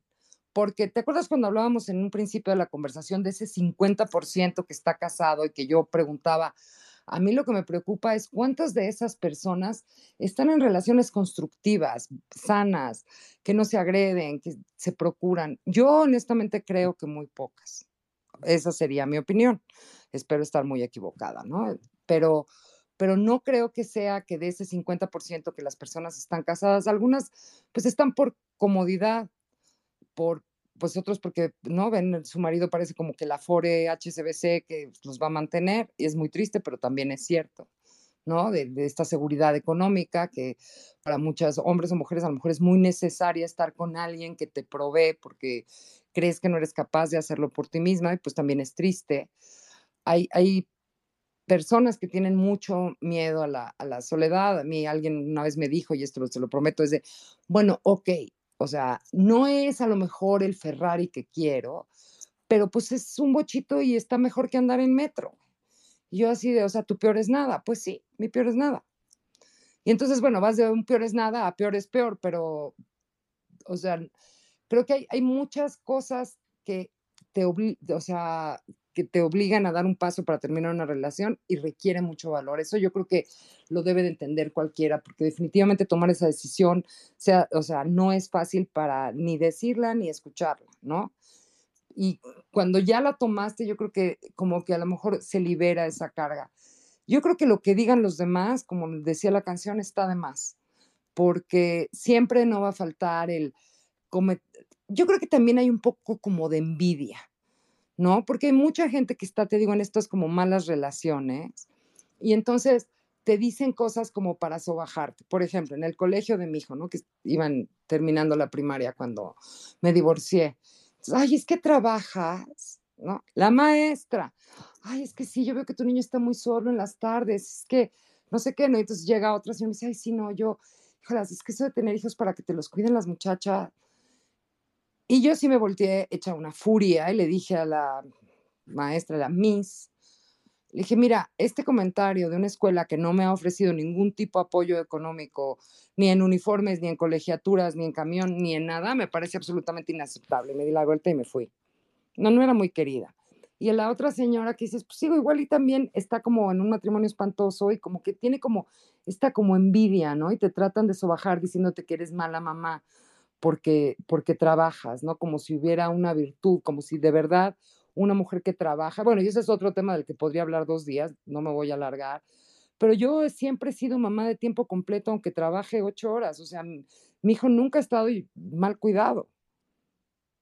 No es como que llegas a la oficina y, y se te olvida que eres mamá o dejas de estar pendiente, o sea, aprendes a organizarte para estar en todas este, sales más temprano, lo dejas, llegan, que el sándwich comes rapidísimo y luego vas y, o sea, te las barajas. Y, y, yo creo que mi hijo también siempre lo sintió y no vio que su mamá trabajara para salir adelante algo como que él se sintió abandonado. Esa es una falacia, pero hay, o sea, hay gente que en el camino como que te trata de poner piedritas en el zapato. O sea, creo que de todos los comentarios el que más me dolió es, ay, pero tú no le pidas nada a tu ex, con que te pague la colegiatura ya estás del otro lado. Y yo, o sea, ¿cómo? O sea, mi niño no come, no duerme en una cama con sábanas, o sea, ya con nada más estudia y todo lo demás, ¿qué? Cuando llega del colegio, ¿qué hacemos? ¿Vivimos en la nube o cómo? O sea, de verdad hay gente como muy poco empática, pero yo creo que con los años he aprendido que esta falta de empatía es un poco, porque ambas dos, aunque siguen casadas, se, sabe que están en muy malas relaciones y a lo mejor es esta como envidia de tú sí pudiste, tú sí te atreviste, tú sí dejaste de estar en esta mala situación, porque no te divorcias porque estás en una buena situación. O sea, no terminas una relación porque estás feliz y eso lo aplico a lo que quieras. Estás feliz en un trabajo y vas a renunciar como por. O sea, ¿quién lo hace? De verdad. Pues lo mismo es, es, es en una relación. O sea, tienes una pareja fantástica, estás increíble, una comunicación increíble, todo bien. ¿Por qué lo dejarías? Claro. O sea, sí, claro. O sea, nadie es, o sea, es así. Entonces, sí, yo creo que lo primero y lo más importante, más allá de los comentarios hirientes que seguro van a tocar, eh, ¿no? Es, es esto, ¿no? Nunca falta el tío imprudente. Yo tenía un, este, no, de verdad, nunca falta la gente imprudente. En, en, otras mujeres sí, luego con el tiempo la vi y dije, pues sí, o sea, yo creo que es esto como de, yo quisiera estar donde tú estás y como no lo puedo estar, te digo algo que te lastima o que te ofende o que te molesta o no te echo el veneno de, ay, es que yo no tuve un hijo para mí. Ay, por favor. O sea, claro, no, son lo suficientemente valientes para, a final de cuentas, si estás en un círculo que te está haciendo daño, salirte de él. no, y, a, diferencia de una buena amiga de que te, que te debía haber dicho, oye, Fer, mira, no sabía que estabas trabajando tanto, pero ¿por qué no me lo mandas los miércoles en el camión y que se venga a comer a la casa y lo recoges cuando salga a trabajar y hasta te quedas a cenar? ¿No? O sea, o sea, ¿por qué no esa solidaridad? Hijo de la.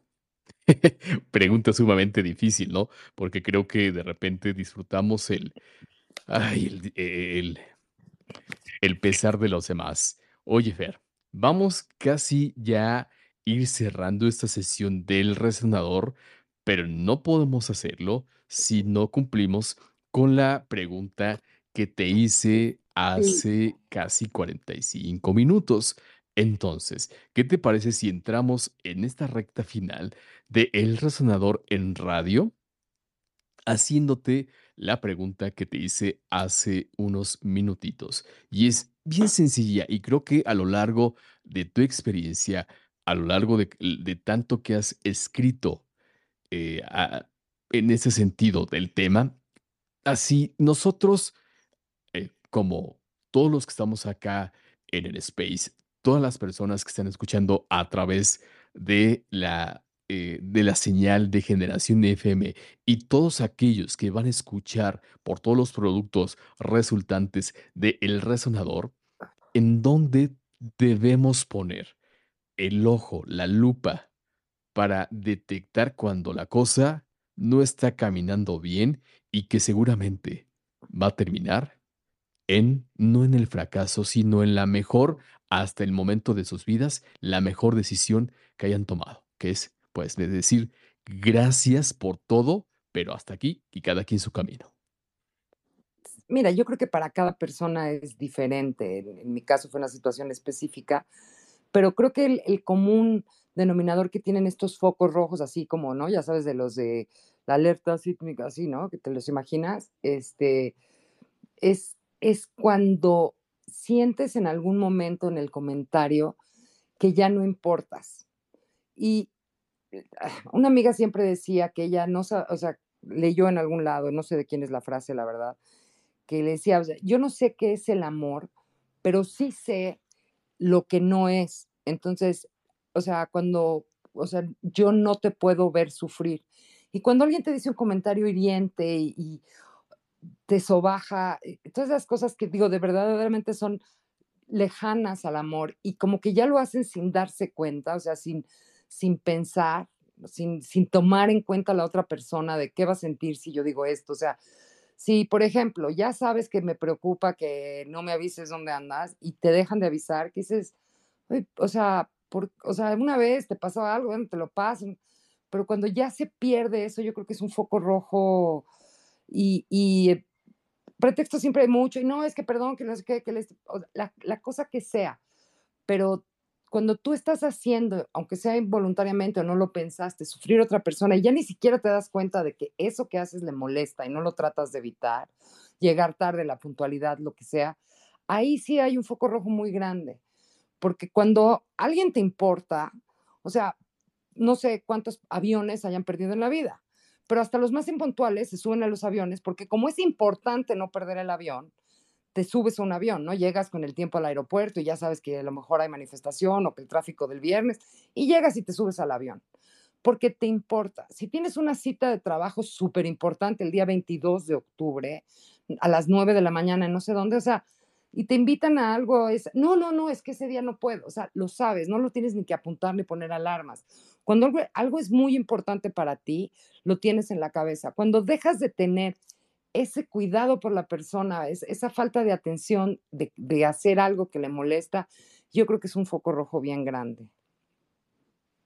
No, sí, definitivamente creo que eso, lo que nos acabas de compartir, si no lo entendimos, puede ser, hijo, ay, muy difícil de, ay, créeme que hasta me quedé sin palabras, porque No, entonces, no te quedes sin palabras, pero es que es no, cierto, porque sí, es que sí, cuando, cuando alguien te neta, dejas de- de- le dejas de importar, o sea, a ver, todos entienden en esta vida hablando. Oye, pues, no sé, la peda de la oficina se está alargando, o sea, todo el mundo puede mandar un mensaje, o voy a llegar tarde, o me tocó el trabajo, etcétera.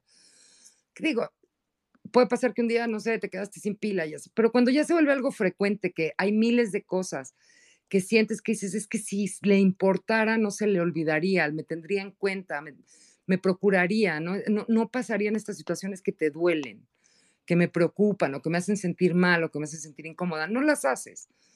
O sea, yo quiero ver cuando, o no sé, el otro día hablaba, esto no viene al caso, pero cuando alguien tú lo consideras importante, ¿no? Y tienes la fiesta en casa del jefe, tampoco se te va a olvidar. ¿Por qué con la gente más cercana no los tratas como si fueran todos importantes, ¿no? Porque lo son. De hecho, más que cualquier otra jefe o magnate o quien te toque en la vida, ¿no? O sea, e- eso en una pareja yo creo que es muy importante y en mi caso fue así como el foco rojo. Lo que pasa es que también tenemos un, no sé, muchas veces te ciegas a ver las alertas, a ver las cosas, porque ni tú misma lo quieres creer, ¿no? De esto no va bien. Pues cuesta trabajo. Y, y veo muchos por aquí que han estado muy atentos, espero escuchando. Espero que no nada más hayan dejado el space y se hayan ido por ahí. Este, y no sé si alguien más le gustaría hablar o comentar algo. A mí me gustaría oírlos, ¿no? A lo mejor esto es- se siente solo luego el espacio si no sabe uno qué, qué, qué piensan los demás o qué sienten o pongan corazoncitos. O, oye, pero yo creo que eh, eh, lo que sí es muy, eh, es muy, este, muy cierto, es de que mira, ya vi. Gracias, Ari. ponen mucha atención, créeme, o sea, ponen muchísima atención y por eso justamente no hay reacciones, están tan a gusto escuchando y yo lo veo mucho en las conversaciones que veo que me, que me llegan como tal mediante los DMs o los mismos mensajes y demás, de que les está interesando como tal la plática y, y demás. Pero Sí, ¿qué no. te parece, Fer? Vamos a ir finalizando esta sesión de El Resonador con dos cosas sumamente importantes. Y Vero, este, va- vamos a darle palabra a Vero. Es, nada más te pido, Vero, de que como salimos del aire en siete minutitos, eh, que lo podamos hacer así muy compactos y pero no te vayas, porque después de que salgamos el aire, por aquí nos, nos, nos quedamos todavía, ¿eh? Vero, muy buenas noches, ¿cómo estás? Hola, hola, buenas noches, Cris. Hola, Fer, te he estado escuchando, me encantó. Voy a ser muy breve nada más. Eh, para mí el divorcio, más que ser un fracaso, es un triunfo al amor propio, al reconocerte con una persona con dignidad y con derecho a tener esa segunda oportunidad o simplemente a vivir esa vida que te mereces. Y creo que venimos a ser felices. Y si no lo eres, te mereces regalarte ese, ese, ese adiós, gracias, no funcionamos y poder seguir adelante. Esa era mi aportación. Sí, sí, hay, hay- hay, un tema súper importante y qué bueno que lo mencionas, que es la dignidad, ¿no?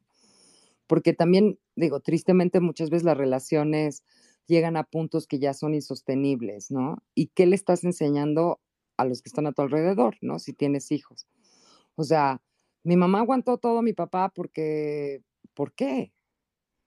O sea, ¿por qué no poner un punto final a las malas situaciones? Creo que es, es una lección, o sea, cuando llegas a ese punto de dignidad, creo que no hay lección más fuerte de, de dignidad que ser cuando las cosas no se pusieron bien, mi mamá o mi papá, porque pues también habrá hombres que están, ¿no? En una situación de, de maltratos, decir, hasta aquí, porque me quiero, porque no me merezco esto, punto y ya, ¿no? Y hay que hablarlo. Y esto no va nada más para las relaciones, es en amistades, relaciones laborales, o sea, sí tiene que llegar un momento en que dices, a ver, a ver, a ver, a ver, a ver, espérate tantito, ¿no? Esto es, o sea, no se vale, no me gusta que hagas esto.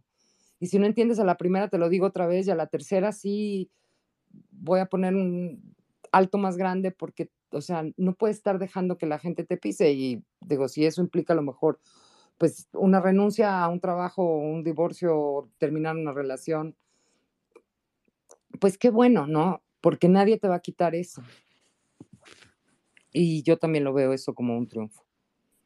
Claro, creo que eh, lo que comentamos y ha venido redondeando de a poquito la palabra, el, el ser valientes, el atreverse, el amor propio, la dignidad, el estar muy pendiente de no consciente o inconscientemente, pero cuando ya lo haces consciente, hay ojo también de que estás haciendo o teniendo acciones que a final de cuentas van demeritando eh, hasta cierto punto en la persona que dices querer, la vas haciendo, la, vaya, la estás haciendo sentir mal. Haces cosas, dejas de hacer cosas en donde ya no es la atención, ya no es lo importante, simplemente ya es una banalidad más, perdónenme la expresión, pero eh, a veces ocurre y cuando comienzas con las vendetas, hay, ojito, creo que hay maneras de poder llevar a mejor puerto las cosas. Fer, estamos casi a punto de salir del aire, algo con lo que quieras redondear, pero aparte de eso, cuéntanos, ¿qué estás haciendo? ¿En dónde te podemos encontrar? Por si a todos los que estamos por acá, eh, evidentemente nos interesa seguir consumiendo lo que estás haciendo. Eh, mira, yo escribo todos los domingos una columna que se llama en mi blog, que se llama Neteando con Fernanda, y en un periódico digital que se llama La Otra Opinión. Si me siguen, pues ahí la pondré eventualmente. Este, algunos domingos se me olvida, pero casi no. Este, y eso es una de mis pasiones. Y estoy a las órdenes de todos. Si quieren comentar algo, mándenme un DM. Si no quieren ¿no? levantar la mano a mí, personalmente me choca levantar la mano. Entonces, este, ya, o sea, en una conferencia, la última persona que va a levantar una mano soy yo. Así que si tienen algún tema que quieran comentar o platicar o encantada. Yo también como Cris contesto todos los mensajes y este, estoy a sus órdenes en arroba Fernanda T. La verdad, en Instagram y Facebook no me busquen mucho, en Twitter sí, porque no, entonces sí tengo, pero ni me lo sepa, o sea, no entro nunca. Nada más porque me avisa los cumpleaños el Facebook y el Instagram creo que no he entrado en seis meses, no sé, tres meses, no sé. Entonces, aquí a sus órdenes, en Neteando con Fernanda, a sus órdenes, siempre que quieran platicar, yo encantada de escuchar, oír y, muchas gracias, Cris, por invitarme a este resonador que esperemos que resuene mucho y que alguien se lleve algo que le, que le sirva. Y nada más para terminar, o sea, yo no estoy recomendando el divorcio, yo nada más, una relación no funciona, el o, o sea, es importante tomar el paso y créanme, no es un fracaso. Fracaso de vida es quedarte donde no debes de estar con alguien que no quieres. Claro, y, y, y con eso, es palabras súper potentes que nos acabas de compartir y redondeando lo que hemos venido platicando ya casi una hora y media en el resonador, yo en verdad, Fer, soy el más a gusto de que me hayas aceptado la provocación y seguramente nos vamos a volver a encontrar prontito porque hay cosas más que hablar. Los que están por acá en el space, muchísimas gracias por quedarse, por sumarse, por participar, por eh, intervenir de una u otra forma con, con emojis, con mensajes y demás. Recuerden que el resonador lo estamos haciendo resonar todos los jueves a partir de las 21 horas Ciudad de México por Twitter Spaces, pero también por el aire de Generación FM. Recuerden que nos pueden seguir en cada una de nuestras redes sociales. Coméntenos qué estamos haciendo si les parece más bien lo que estamos haciendo, les late, les aporta, porque en Generación FM somos la voz de tu generación. En lo particular, pueden estar en contacto con su servidor a través de la cuenta de Twitter. Es la que más utilizo, la que más respondo. Así que a todo lo que quieran comentarme por acá, yo con todo gusto les contesto. Mi, cuenta es arroba Cris Guadarrama M y recuerden que nos vamos a volver a encontrar el próximo jueves a partir de las 21 horas, evidentemente en Generación FM y por acá donde generamos la conversación que es en Twitter Spaces. Muchísimas gracias a los que están del otro lado, ya sea de la tablet, ya sea de la radio, ya sea de la computadora, como estén consumiendo en esos momentos la señal de generación FM. Por mi parte, yo les agradezco enorme, enormemente. Seguramente nos vamos a encontrar muy, muy pronto. Pero en lo que eso sucede, recuerden que si lo pueden crear, lo pueden creer. Que tengan una excelente noche de jueves. Nos vemos muy prontito. Chao, chao. Muy buenas noches. Pero ahora sí, ¿no? Ok. Ya estamos fuera del aire. Ah, muy bien. A ver si así se nos ¿cómo se llama? Se animan. Se animan algunos que andan ahí por ahí oyendo calladitos. Yo sé, tú sabes a quién se lo estoy diciendo.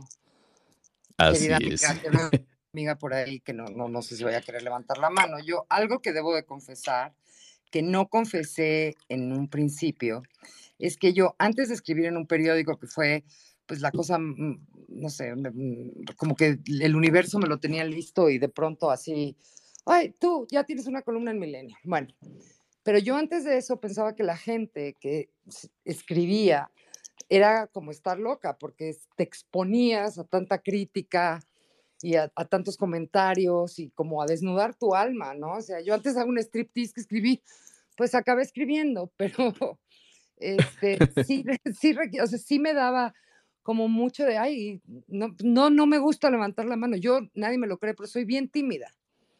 Y este, ¿A poco pues, sí? Muy, muy. Y me sobrepongo, ¿no? De que pues llegas a un lugar y no conoces a nadie y dices, ay Diosito, o sea, ya me quiero ir, ¿no? Pero pues llegas al cumpleaños así como con tu regalito y no conoces a nadie y solita y, ay Dios, ay Dios, y así como, ah, o sea, son momentos de tormento para mí. Para mí escribir fue mucho eso, así que decía, es que me expongo a que todos me critiquen. Pero pues digo, ya con Twitter tenemos, entonces, no, antes no había Twitter cuando empecé a escribir pero, pero sí, o sea, sí te, o sea, me escribían cartas y al contrario, creo que la mayoría de la gente me decía, mire, a mí me pasó esto, oiga, oye, Fer, es que no sé qué, ¿no? Hay, te escriben como diferentes tonos. Y en ese tiempo no había redes sociales en el 2004, pero tenía un blog dentro de Milenio.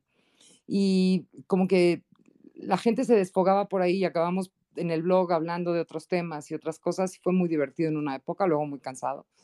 Este, y la verdad es que ahora me gusta compartir y me gusta saber que algo de lo que estudié, aprendí, como por ejemplo esto que conté de don Miguel Ruiz, pues si le sirve a alguien, híjolas, qué increíble, porque yo también he aprendido mucho de otros, ¿no? Y pues si entre todos sumamos. Vamos nutriendo la experiencia colectiva, claro. Exacto. Claro.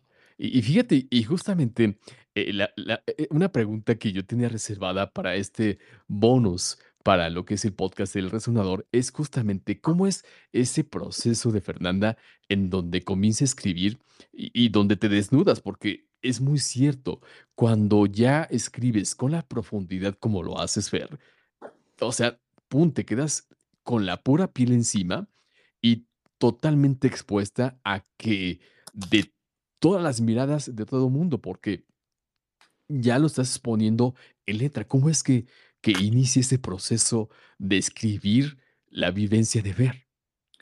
Pues mira, te digo que la vida me lo tenía. Yo nunca había escrito más que adjunto la presente el, contrato de café. No, o sea, de verdad. Y entonces un día me encontré a alguien en un velorio y entonces este, me inspiró a escribir, o sea, se le había desaparecido el novio a esta mujer. Y le dije, uy, güey, te aplicaron el jaudinazo. Ay, ¿qué es eso? Y entonces dije, pues, ¿cómo? Pues como Jaudini, que se desaparecen. Ahora le dicen ghosting, pero bueno, años en, en esas épocas no había ghosting, había jaudinazos. Y fue el primer artículo que escribí. Entonces me dijo, esta chava trabajaba en una revista y me dijo, oye, pues mándamelo para la revista. Entonces se lo, Se lo mandé y ¿qué creen que le me contestó al correo? Ok. O sea, ok, sí, ok, no, nada, ok. Y entonces estaba un amigo de Aguascalientes que escribía en el periódico Milenio, escribe creo que todavía en Milenio, y, este, y me invitó a cenar y entonces le conté, le dije, no sabes qué cosa tan bizarra me pasó, le escribí el artículo y me contestó, ok, ok, ¿qué significa? Ok, alguien que me diga qué significa ok, significa sí, significa no, ¿qué, qué, qué pex? Y entonces me dice, ay, no sabía que, oigan esto, porque el universo se confabula. Y entonces él tiene una voz muy peculiar, ¿no? Así como la del gallo Claudio de las caricaturas, así, nena, no sabía que escribías, mándamela. Se lo mandé. Él lo arregló y lo mandó a Milenio, pero no me dijo nada. Y entonces un día de muertos, o sea, un día de muertos, o sea, el, primero de noviembre es Día de los Santos Inocentes, ¿no? Eh, sí. Yo estaba trabajando porque trabajan los semáforos y yo, o sea, ese día, pero no, no nos daban ese día en la oficina. Y entonces me acuerdo perfecto que estaba revisando unas bodegas con don Muchito, que en paz descanse, el de mantenimiento, a ver qué había en las bodegas y haciendo un inventario. Y en eso suena mi celular y me habla este señor y me dice, Neno, ¿qué crees? Ya publicaron tu artículo. Y yo, ay, ¿cómo no me avisaste? ¿Dónde voy a conseguir un periódico ahorita? Porque era de la época que no había periódicos digitales, ya saben, le estoy hablando 2004 este, digo, era muy incipiente. Y yo, ay, lo quiero impreso, o sea, una vez que no voy a salir en la página. Lo voy a enmarcar. Y entonces, eh, sí, lo claro, no lo he enmarcado, no sé si debería de buscarlo. Sí, claro, imagínate. Este, bueno, total, lo publican y entonces como oyó mi regaño de, ay, ¿cómo no me dijiste para comprar Él estaba en Monterrey, donde se hacía la sección tendencias, que era donde yo escribía. Se puso nervioso y me dice, te paso al editor ya me pasa el editor y es una voz de, de pues, así, un regio, así con este acento maravilloso que tienen los del norte. Hola, pues, ¿qué pasó? yo, soy Horacio Salazar. Y yo, ay, Horacio.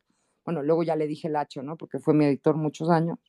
La verdad, él me ayudó a, que yo pudiera aventarme a, escribir, porque de verdad, o sea, yo no sabía escribir.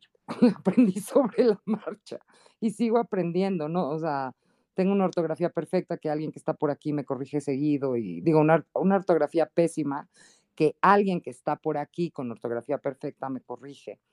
Este, y, a pesar de que leo mucho, pero bueno, total, no sé, en estos momentos que uno tiene como este arrojo y que te anima, le dije, oye, ¿cuándo te mando la siguiente? Dice, pues, ¿de qué sería? Digo, no, pues de que deberíamos de mandar en una acción colectiva al Walt Disney. ¿Por qué? Le dije, pues porque nos hicieron creer en el mito del príncipe azul. Me dice, ah, está suave, mándamela. Y pues de esa plática se volvió columna. Bueno, o sea, pasó el tiempo y le mandé otra y otra y otra más y pues ya, me quedé ahí 14 años, creo. Wow.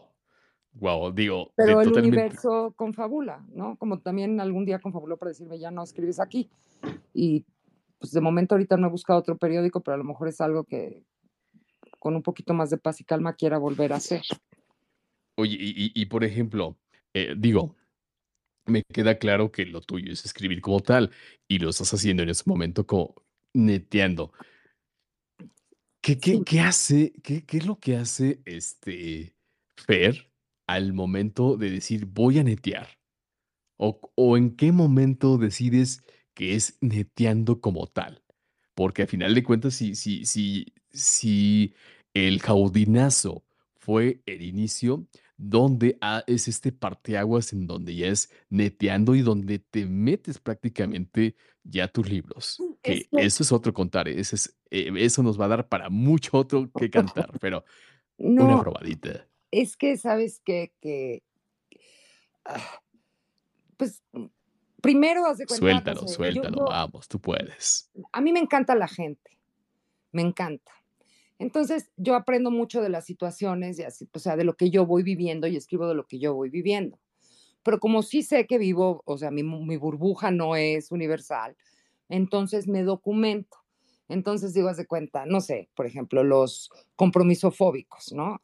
Entonces me pongo a buscar, ¿no? Digo, ¿por qué yo veo que hay tanta gente que tenemos tanto miedo al compromiso? ¿Qué pasa? ¿Qué es ahí? Entonces me pongo a investigar, investigar, investigar, o le pregunto a alguien que estudia psicología, este, busco estadísticas, busco, y siempre encuentras, la verdad, cosas, o sea, de personas con reputaciones sólidas en sus campos que te puedan explicar como la parte universal de mi mini burbuja, ¿no? De algo que yo veo, de por qué la gente está hace tal, y entonces hay una razón en todo. Y me gusta mucho investigar, ¿no? Entonces investigo y, y, trato de que no sea nada más mi vivencia, sino como hacerla más amplia y con datos para que, digo, cuando es pertinente, ¿no? Del INEGI, de lo que sea, de, porque creo que eso sirve y da un buen, pues, contexto, ¿no? Y no estamos solos. Y, por ejemplo, si yo oigo digo, la verdad es que ahorita, este, pues con la pandemia y eso, como que el mundo se hizo más chiquito y acabamos todos un poco harto del Zoom. Pero ahora que volvemos a salir y a ver, como que vuelves a tener estos contactos con la gente y oyes, y oyes una vivencia por aquí y una vivencia por allá y otra por allá y dices, ah, mira, o sea, entonces ya me pongo a buscar y digo, bueno, a ver, vamos a ver por qué, qué pasa. ¿Te ha pasado a ti? ¿No sientes esto? pero siempre empieza a partir pues como de mi vivencia, porque pues es lo que conozco, yo vivo conmigo todos los días 24 horas. O sea, prácticamente se puede decir que son anécdotas. Desde el día que nací, es... sí, siempre pongo, haz de cuenta, porque muchas cosas le pasan a mis amigos, pero es que lo que les pasa a mis amigos les pasan a otros amigos que todavía no conozco en otras partes de México, de donde me lean, no sé, o sea, son situaciones universales, o sea, ¿quién no ha llorado como esta chava que porque el novio se le desapareció, le dije, uy, a mí ya me la aplicaron. Ahora el ghosting, y no nada más de parejas, también te pueden aplicar el ghosting de amigos, ¿no? De que te dejan de contestar o te sacan discretamente del WhatsApp o cosas así, ¿no? O sea, van, se mudan todos un WhatsApp y ya no te invitan. ok, ok. Oiga, yo creo que eh, andan muy, este, o están muy atentos, o, o no sé, porque no se animan a participar por acá. Pero, Pero en verdad, ver, si si alguien, quieren si quieren exacto, si quieren, este, levantar la manita, súbanse, eh, con toda confianza. Aquí estamos, como lo saben, el resonador está abierto para ustedes. Denle, ¿eh? O sea, ¿verdad, Fer? ah, si yo me atreví a escribir y se los estoy contando, que yo pensaba que la gente estaba loca, pues un momentito de locura y levanten la manita, alguien. Yo creo que andan, este, un poco, eh, cohibidos No, después. sí, pero ¿por qué? Quién Bueno, sabe, ¿eh? cada quien, también se vale. Si quieren Ah, estar aquí exacto. oyendo, pues, este, con mucho gusto. Pero la verdad es que también es muy enriquecido, enriquecedor, perdón, escucharlos a ustedes. Mira, ya se animó Ro, Ah, mira, levantó la mano, Rodolfo Santizo. a ver, Muy vamos a ver. bien, Vamos a ver, digo, porque como tú lo dices, gracias. comúnmente, comúnmente de la, de, de los que participan en el space, tienes una retroalimentación o un feedback muy bueno. Rodolfo, ¿cómo estás? Bienvenido al resonador. Buenas noches, Buenas ¿cómo noches. están? Un gusto oírlos. Estaba escuchando ahí la historia de Fer, de cómo inició el proceso de, de la escritura en un medio eh, periodístico. Y algo similar me pasó a mí. Yo, yo soy migrante, soy guatemalteco, vivo aquí en Washington. Y a veces eh, el, por, por situaciones de la vida uno empieza a escribir en, en algún medio periodístico. Eh, algo similar me pasó a mí. Antes yo escribía temas sobre desarrollo agropecuario en Guatemala, y, pero eso fue hace mucho tiempo. ¿va? Eh, y estando viviendo la experiencia de, del tema migrante aquí en Estados Unidos, eh, aprovechando de que yo vengo tratando el tema migrante, bueno, casi todos en la vida somos migrantes, ¿va?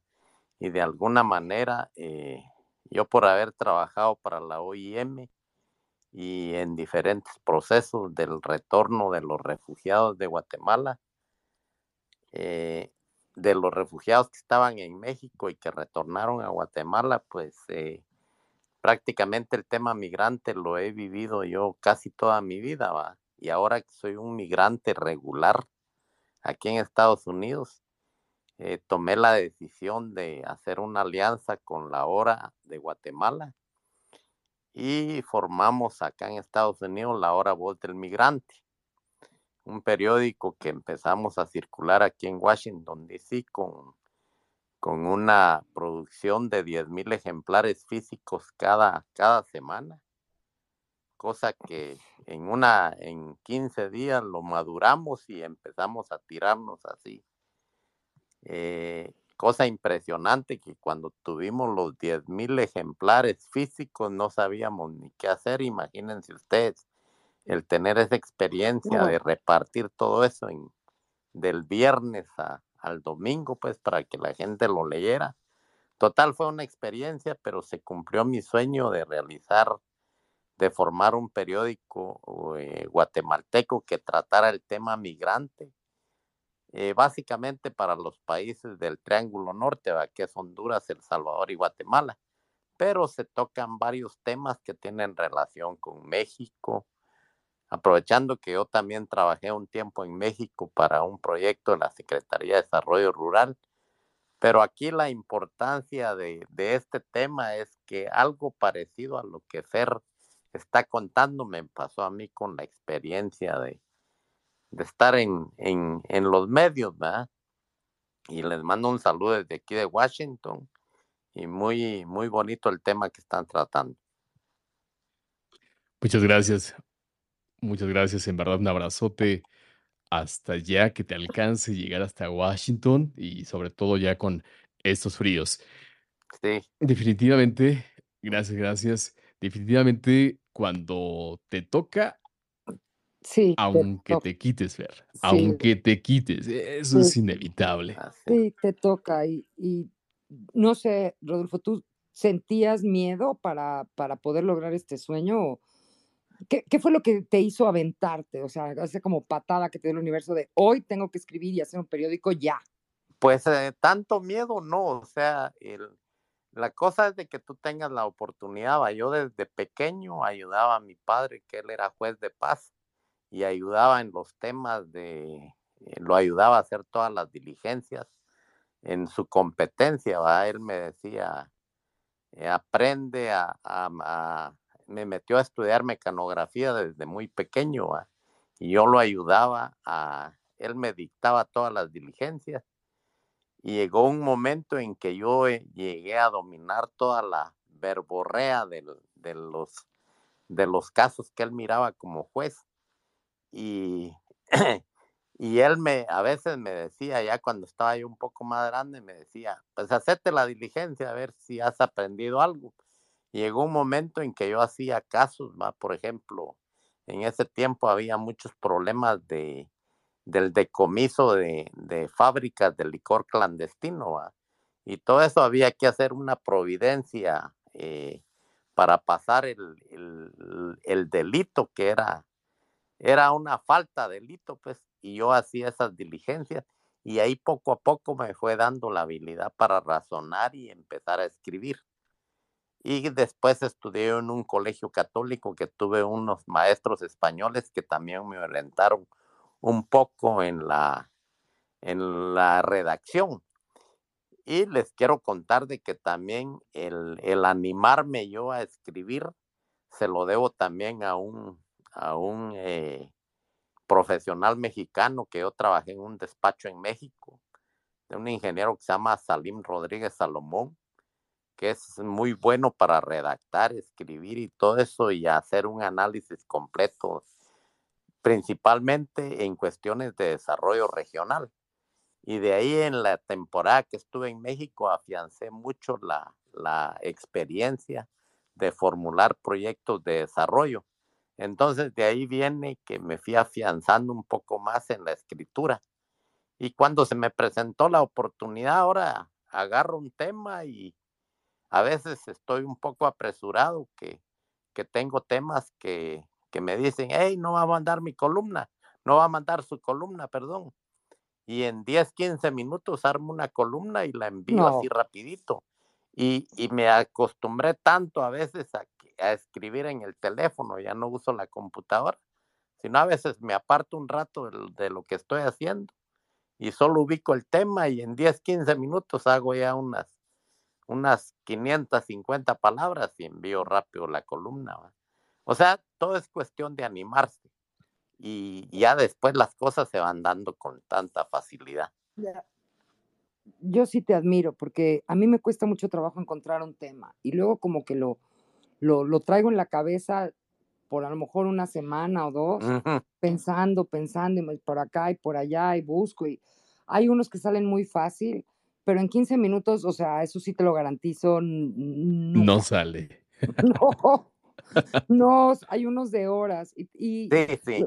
hay temas, hay temas también que te llevan tiempo, ¿ah? pero a veces hay temas que, que, sobre todo lo que es sobre desarrollo económico local, yo por mi experiencia, eso los desarrollo rapidito a lo que es participación, participación eh, comunitaria, eh, desarrollo eh, económico, con, por ejemplo, yo trabajo mucho lo que es el desarrollo económico, formando empresas de desarrollo como las cooperativas.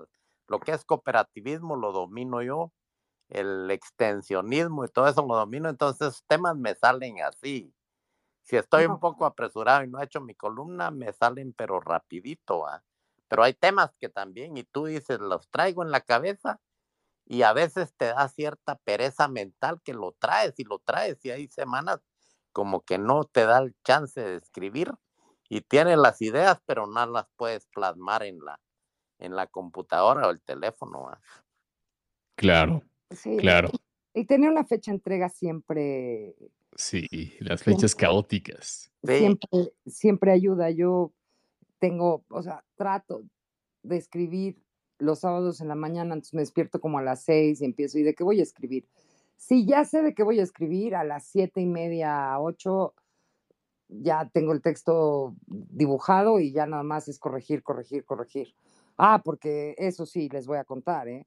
O sea, tú no sabes las correcciones que tiene que pasar algo. O sea, lo más feliz de acabar de escribir un libro es que dices, ya, lo van a imprimir, bendito sea Dios, nunca más lo voy a tener que volver a revisar, ya, lo odio. ¿No? Y, un poco pasa eso con los, los, ah, sí, ya leíste el cuento, ya, ya le dices, ay, no, ya, ya, ya, ya, ya no quiero saber. Este, por favor, que alguien lo, lo alguien más lo lea. oye, Fer, fíjate que yo tengo aquí una, una pregunta que también le he estado guardando para esta eh, minutito restante de El Resonador, ¿qué es lo más bizarro que te has encontrado en el, eh, digo, hablando, neteando como tal, en este sentido de que has, has estado escribiendo sobre el tema del divorcio, porque a final de cuentas, hacer un tema tan señalado, tan estigmatizado, pues evidentemente puede ser, no lo sé que no lo sé si es así, pero que también estigmaticen a quien le da vuelo al lápiz para escribir. ¿Qué es lo más bizarro que te, que te has encontrado o que te ha pasado en ese sentido? Bueno, ahí les va una anécdota. Algún día me invitaron a un viaje de prensa a un crucero que salía de Venecia. Imagínate la afortunada, ¿no? Y entonces, en el, en el avión, bueno, yo iba me podía invitar a alguien, invité a mi mamá y junto a mi mamá y a mí iba un padre de sotana y todo así. ¿Y cómo serán las coincidencias de la vida que de regreso, un mes después, me toca en el vuelo, ya mi mamá ya se había regresado, yo me fui a otros lados, este, me toca el mismo sacerdote y acabamos platicando de qué creen, el divorcio. Y el pobre hombre, que era, digo, la verdad, o sea, con la paciencia del Santo Job, creo que de las 12 horas, 6 me escuchó todos mis puntos de vista sobre el divorcio. Le dije, es que tú no entiendes lo que, lo que comentamos aquí antes. O sea, yo creo que es un acto de dignidad. O sea, la, la Iglesia Católica maljuzga mucho a las mujeres. Cuando, cuando, bueno, yo me casé con un divorciado, ¿no? Lo conté. Y entonces de pronto tengo un embarazo extrauterino y entonces me tienen que operar de emergencia y entonces dije, bueno, espérate, espérate, no me puedes operar ahorita, tengo que ir a mi casa por mi maleta y vengo al tantito. Pues sí, pero ya no comas nada, ya nada, nada, nada, porque ya te tengo que operar. Bueno. Y entonces, le, o sea, dije, voy a pasar a, la, una iglesia que está cerca de mi casa, pues para que el padre me dé la bendición. Y me hizo jurarle que me daba la bendición si me casaba por la iglesia después. No jodas, ¿a poco? O sea, te condicionó. Me condicionó la bendición. Y o sea, o sea, me tienen que operar de emergencia, parece ser como que medio me estoy desangrando, o sea, sí sería bonito que de una vez me dé la bendición. O sea, si no viene usted, la voy a conseguir de un budista, o sea. Claro, antes no, no te, digo, no te dijo. Y entonces se lo conté a este, años, años, años después del avión. Y otro tema que me angustia mucho es porque yo iba en un colegio católico y teníamos una compañera y en tercero de secundaria se embarazó y la corrieron de la escuela y nunca más volvimos a saber de ella y nos prohibieron juntarnos con ella, etc. Y, y la verdad, yo creo que eso es un error. Yo creo que si de verdad la Iglesia Católica está tan en contra del aborto, esa es mi muy personal opinión, pues le debería dar más facilidades a las chavas que están eligiendo tener a su bebé, ¿no? O sea, como, ok, bueno, te vamos a ayudar, puedes seguir estudiando, te vamos a dar una beca para tu bebé. O sea, pues pónganselas fácil. O sea, igual que la persona que se divorcia, o sea, perdón, pero tienes que aguantar los cuernos de un marido o es más digno divorciarte. O sea, yo en el mejor de los casos, en Honduras, que pero nada ya más sean los cachos. Entonces, ¿qué, ¿qué, mensaje le doy a mis hijas? ¿Qué mensaje le doy a mis hijos? ¿Qué, ¿Qué mensaje le doy al mundo? No, pues es que yo aguanté todo, porque, pues no, no, no. O sea, eh, eso, o sea, no, no hay que aguantar, como no hay que aguantar violencia, o sea, nadie se divorcia porque es una situación fácil, de verdad nadie lo piense. Tengan, o sea, eso por seguro se los garantizo. Entonces creo que sí, es importante tener más compasión en ese, en ese aspecto y también con las madres solteras, porque son mujeres que con muchas cosas en contra, digo, no es mi caso, pero las apoyo a todas, y saliendo de muchos estigmas, o sea, decidieron salir adelante y a lo mejor a veces sin sus familias, sin apoyo de nadie, pues caray, pues qué tristeza que el colegio tampoco las ayude y que le diga que no se junte con las demás niñas y que no le dé una beca a sus niños. Yo eso haría. Creo que es una buena manera de apoyar al que más lo necesita y si alguien necesita apoyo es una madre soltera. Claro, porque al final de cuentas, digo, discúlpeme el término, pero pareciera que son las apestadas y que no te debes de juntar con ellos, ¿no? Como en aquellos entonces. mira, aquí tengo a Memoteca, que también ya es un usual y, de El Resonador. ¿Cómo estás, Memo? Muy buenas noches. Hola, Memo. Memo. Es que tienes que picar. Estoy, es, que estaba lavando los trastes, entonces por eso que ah, tengo que sacar las manos y todo bien rápido. Hola, buenas noches. Está bien, está bien, que sea chameador. Nada más por eso te la pasamos, porque estás de chameador. Sí, sí, yo dije, no me vayan a hablar ahorita porque tengo que lavar algo y que me, y que me llaman, y que me llaman, ¿no? Bien, bien. Oye, qué bonito hablas, Fernanda. Me encanta, me encanta todo, todo lo que transmites de tus experiencias y todo. Y este, y también me gustó, este, creo que es Rodolfo, ¿no? Rudolfo, el, el de Guatemala. En eso sí presté atención. No sé si ande todavía por aquí. Este. Sí, ahí Pues sí. Ah, qué bueno. Pues mira, este. Pues yo me identifiqué un poquito, pero yo no sé, yo no pasé al siguiente nivel. Fíjate que yo, no sé, no sé, hubo un momento en el que empecé a oír muchas noticias, porque antes me valía gorro las noticias, y empecé a ver noticias, noticias, noticias, todo el tiempo tenía que estar oyendo noticias, ¿no? Y empezaba yo como que a construir las, las narrativas de mi propia, de lo que oía, ¿no? Esto está bien, esto está mal, de acuerdo también a un, a un criterio, pues a lo mejor este, de derecha, este, eh, a pesar de que, de que yo, yo considero que yo nunca tuve privilegios. Mucho de lo que padecía yo, desde que salí a buscar mi primer trabajo hasta, hasta todo me costó mucho trabajo, siempre sentí este, la carga del sistema este, capitalista, de cómo te discriminan, de cómo... Entonces fui creando, pero yo decía, bueno, es que está bien, lo que yo tengo que hacer es este, nada más, este, eh, no sé, ir, ir llenando los espacios que me están pidiendo. Entonces, de alguna manera, así como que me la, me la vendía yo mismo, ¿no? Pero sí sentía, tenía yo un cierto, un cierto concepto de que había una injusticia de que no había igualdad, ¿no? Entonces, este, de que... Eh, y, bueno, pasaron los años, pasaron los años, yo fui resolviendo mi, este, mis problemas existenciales, fui haciéndome este, una persona ya eh, haciéndome cargo de mí mismo y este y es aquí cuando yo empiezo como que a, poner mucha atención en, en el mundo, cómo estaba pasando. Y lo que a mí me pasaba es que empezaba yo a oír, a, como que a, tener la necesidad de escribir, de escribir, de, denunciar de levantar la voz, porque yo de repente veía como que se estaban repitiendo mucho las cosas y no había una persona capaz de armar ese rompecabezas. Todavía lo veo. No sé si a ustedes les pase. Todavía lo veo. Por aquí están diciendo un pedazo de algo, por allá están diciendo un pedazo de algo, por allá, y de repente como una vomitada desde adentro te sale, desde de escribir y te sale. Y este, y, esto, por ejemplo, un momento muy, muy representativo en, pues en mi capacidad, vaya, este, con mis faltas de ortografía y todo lo que, lo que pude, este, pueda yo tener, porque no estudié para periodista, no estudié para, este, para nada. Entonces, agarré y, este, y escribí un, una, eh, un, pues una cosa ahí que escribí para, no sé si sea una carta, un, documento, no sé qué sea, cómo se le llama. Y lo mandé a, lo, tuve que llevar a, gobernación, precisamente cuando estaba el desmadre este del desafuero, ¿no? Lo llevé a, gobernación porque este, había mucha, pues demasiada información, ¿no? Y demasiada, demasiada gente hablando, pero no había ninguna persona que dijera este, lo que estaba pasando, ¿no?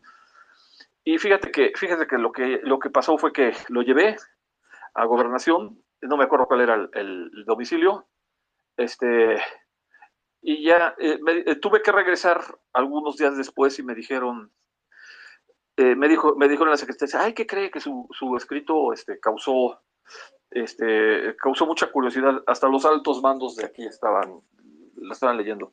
Y yo dije, ¿qué tan altos eran esos mandos? Me dijeron, muy altos. No me quisieron decir que era Santiago Krill el que estaba, porque era el, el, el, jefe de gobernación, ¿no? Y me lo dejaron a la imaginación. Yo dije, ah, qué padre. Este, y fui, este, y efectivamente mm, fue muy satisfactorio porque el escrito, por ahí lo tengo guardado como testimonio de, de que fue mi primer escrito.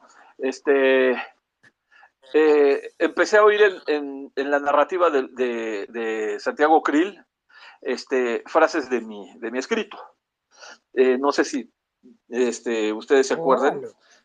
De veras, te lo juro. Eh, ya les dije, a lo mejor soy esquizofrénico, esquizofrénico pero no, no creo, ¿eh? No creo. No, no, no, no he tenido problemas con, personajes, ni oír voces, ni, ni, ver personas, ni tener amigos imaginarios, no, nada. Este, tengo otros tengo otros trastornos mentales, pero ese no. Entonces, entonces, este, te voy a poner un ejemplo, un pedacito nada más. ¿Se acuerdan que Santiago Krill empezó a usar la palabra sospechosismo? ¿Alguien se acuerda? Que empezó a... este, Yo, perfecto, sí. Sí, sí. ¿Te acuerdas? Y la usamos hasta hoy, el me, acuerdo perfecto. Bueno, esa palabra estaba en mi escrito. Y no era sospechosismo, era sospechismo. Yo la inventé porque yo dije, es que esto que está pasando es tan absurdo que hay que buscar un, un, calificativo que señale lo que está, lo que está pasando. O sea, porque y este y, y, me salió del, de, de, las trepas este sospechismo Nada más que Santiago Krill lo cambió. Por ahí, si a alguien le interesa y todo eso, ahí, luego lo, lo desempolvo, a ver si todavía se ve. Este, pero sí, ahí lo tengo, ¿eh? A quien le pueda interesar, ahí está la, a la orden. Entonces, este. Gracias, gracias. Y, y, así, así como me estoy reflejando, me estoy identificando mucho con lo que dicen. Desgraciadamente, este, yo, no, yo encontré muchos obstáculos. Mi principal obstáculo era que yo siempre he vivido al día y nunca me ha dado tiempo para eh, eh, este, explorar estos terrenos. Entonces, tampoco mi familia era de escritores intelectuales ni nada de eso. O sea, era una familia en la que había que salir a este, por otros medios a buscar resolver el, día a día, ¿no? Entonces yo, yo sentía como que mi, en mi conciencia el estar sentado escribiendo no era producir, no era producir, y tampoco tuve la suerte de, este, de, de, desarrollar esta parte, de encontrar esta parte, pese a que lo, lo lo, este, lo practiqué, el arte, la cultura, la literatura y todo eso, pero siempre había como, como que esto es una, esto es una ociosidad, ¿no? Lo que deja dinero es, está por otro lado, el dinero se gana por otro lado, no estaba en, el, en, las ideas. Y ahora pues me doy cuenta de todo eso y este, y lo disfruto mucho, disfruto mucho a gente como Fernanda, como Chris, como, como Rudolf, cuando los oigo, porque este, me veo un poquito identificado con todos ustedes. Y bueno, aquí, aquí este, cedo el micrófono porque si no me sigo, como dicen por ahí, me sigo como gorda en tobogán. Y este, aquí lo sigo escuchando. Gracias. Gracias, mi amor, gracias. Ya ves, Fer, es bien importante que tengas enmarcado ese primer escrito tuyo, ¿eh? Yo te lo paso, ¿eh? Sí, no sé si lo encuentre todavía, pero o sea, sí lo encuaderné junto con otros. Lo que pasa es que luego se me fugó el encuadernador con la mitad de mis artículos, pero creo que sí los tengo todavía en digital, pero también luego ya llega un momento en que es mucho ego, pero sí voy a encuadernar para, para que lo vean mis nietos, si algún día tengo, Dios quiera. Pero, es que ese fue, ese fue el catalizador, fue, imagínate, ese, es, más, el es el catalizador de todo esto a donde estás hoy. Lo tengo en PDF, si no igual lo puedo imprimir y, Exacto. ¿cómo se llama? Marcar chiquito, pero lo, que creo que es, es, es importante es, en la vida hay que aventarse. O sea, a mí de verdad, créanme que me cuesta trabajo y haberle dicho al editor, ¿para cuándo te mando la segunda? O sea, fue... o sea, yo no hago esas cosas. Soy súper tímida, de verdad. Nadie me lo cree, pero sí, lo soy. Igual que yo, así, timidísimo también. O sea, es un che sufrimiento. Y la verdad es que cuando te avientas pasan cosas. Entonces, gracias por recordármelo a mí misma, que me debo de aventar más seguro, porque el, no ya lo tienes en la bolsa. Exacto. Pero cuesta muchísimo trabajo. ¿Por qué no escribes algo y yo te presto mi blog una semana? O sea, te lo publico en, digo, no, no, es mucho ofrecimiento, pero, o sea, ya tengo el, este, te, te, te, lo dejo subir ahí, me lo das, yo lo subo con tu nombre o lo que sea. O sea, el chiste es animarse porque nunca sabes de dónde va, de dónde, o sea, esa idea a dónde va a llegar o a dónde va a rebotar. Yo alguna vez escribí algo que se volvió viral, no me fue muy bien, ya en otra historia lo platicamos porque no viene al caso en esta, pero, pero, pero nunca sabes, o sea, qué resonancia va a tener y a lo mejor eso que tú escribes, eso que tú dices, le sirve a alguien más que a Santiago Krill para usar la frase de sospechosismo o sospechismo pero, pero pues aviéntate, o sea, a escribir se aprende escribiendo, ¿no? Y revisando y revisando. Y cuando te cansas de revisar, vuelves a revisar. Y cuando ya estás medio harta, la última. Y entonces, este, o sea, siempre, con todo y todo, todavía se me van muchas. Entonces, yo, yo sí te recomiendo que te avientes. Y a todos. Perfecto, que creo que sí. Digo, a final de cuentas, aquí es eso, ¿vale? el, el, el más allá de buscar el catalizador, dejarlo que se acerque porque ahí lo tienes. El no lo tienes de entrada. Aviéntate lo demás. Fer, mira, Tal vez soy Rodolfo. rules, sí. voy, voy, Rodolfo, dame chance.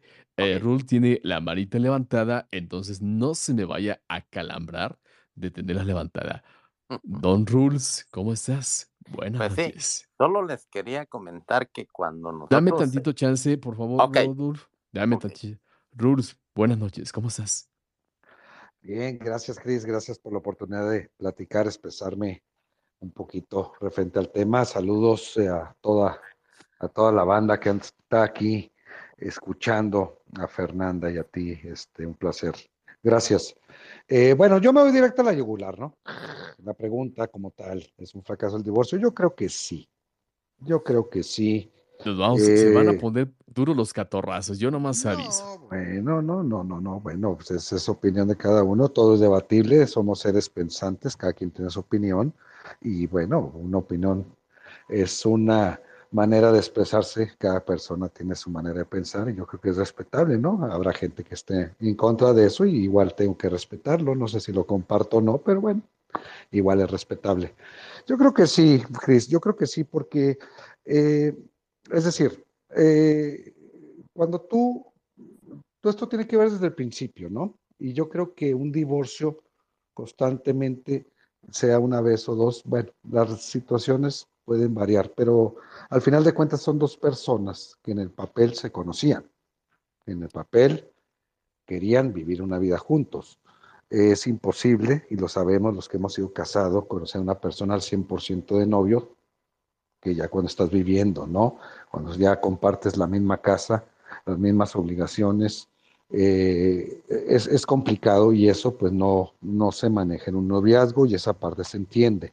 Pero yo, yo lo considero un fracaso por, no por juzgar, que quede muy claro, simple y sencillamente porque tienes que dar no sé si sea la palabra correcta, ya Fernanda nos platicará, eh, que le sabe más al tema. Eh, es, es, es, es, como todo en la vida, eh, Cris. Es a lo que quiero llegar. O sea, hay triunfos y hay derrotas. Y el que sea una derrota o un fracaso no significa que no aspires a otra cosa más. Pero si no aprendes del fracaso, cualquier, cualquiera que sea, de matrimonio, profesional, como padre, o, en cualquier ámbito de la vida, pues vas, puedes caer en el mismo error. Entonces, cuando ya llega esa devaluación de, pues al cabo me caso y me divorcio, si no, pues la que sigue y me divorcio, y si no la que sigue y me divorcio, sea uno, sea dos o tres, pues ya estamos fallando como sociedad. Por eso yo digo que si es un fracaso. Ahora, que ese fracaso sirva para estigmatizarte, pues no, no estoy de acuerdo como tal. Pero sí tenemos que tomarlo, ¿eh? Como un fracaso. O sea, no, no, no, Fernanda debe saber que es escritora, o sea, el fracasar te ayuda a crecer. Y si no lo aceptas como tal, pudiera que no te ayudara a crecer y te quedas estigmatizado y no si lo tomas por esa parte en lo personal, que es lo que importa, tú como persona, y no le sacas el provecho de ese error a cualquier ámbito de la vida, eh, lo más seguro es que sigas fracasando en cualquier otros aspectos. Entonces, por eso considero que sí lo es.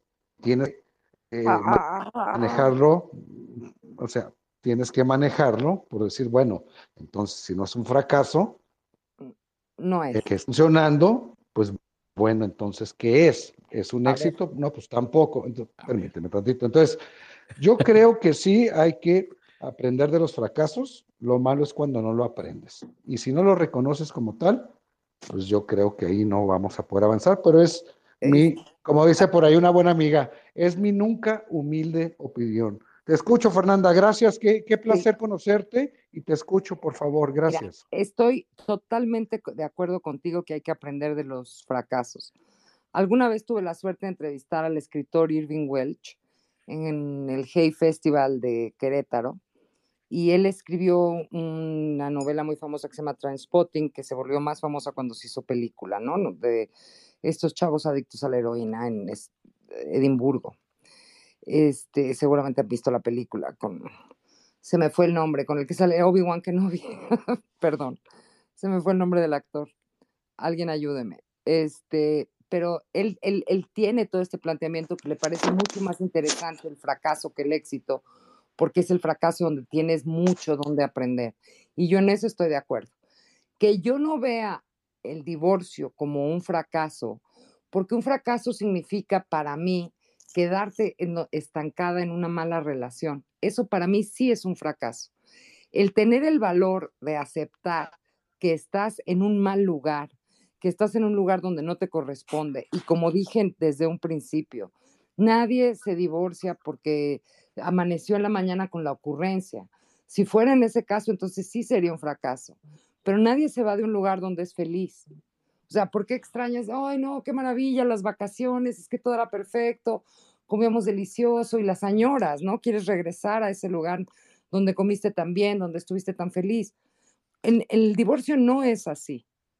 O sea, tomas la decisión o cualquier ruptura amorosa, o sea, no es porque estabas feliz, es porque estabas mal, porque la, la relación llegó un momento y ahí ahora sí que hay un abanico de posibilidades, o que era violenta, o que era agresiva, o que te maltrataban, o que simplemente te ignoraban, o que no estabas bien, por la razón que tú quieras. Entonces, yo creo que quedarte en una mala situación porque no te atreves, o porque tienes miedo de estar solo, o porque no tienes medios económicos, o por temas financieros, por lo que tú quieras, ahí sí yo te diría, eso es un fracaso, porque te estás estancando en un lugar feo.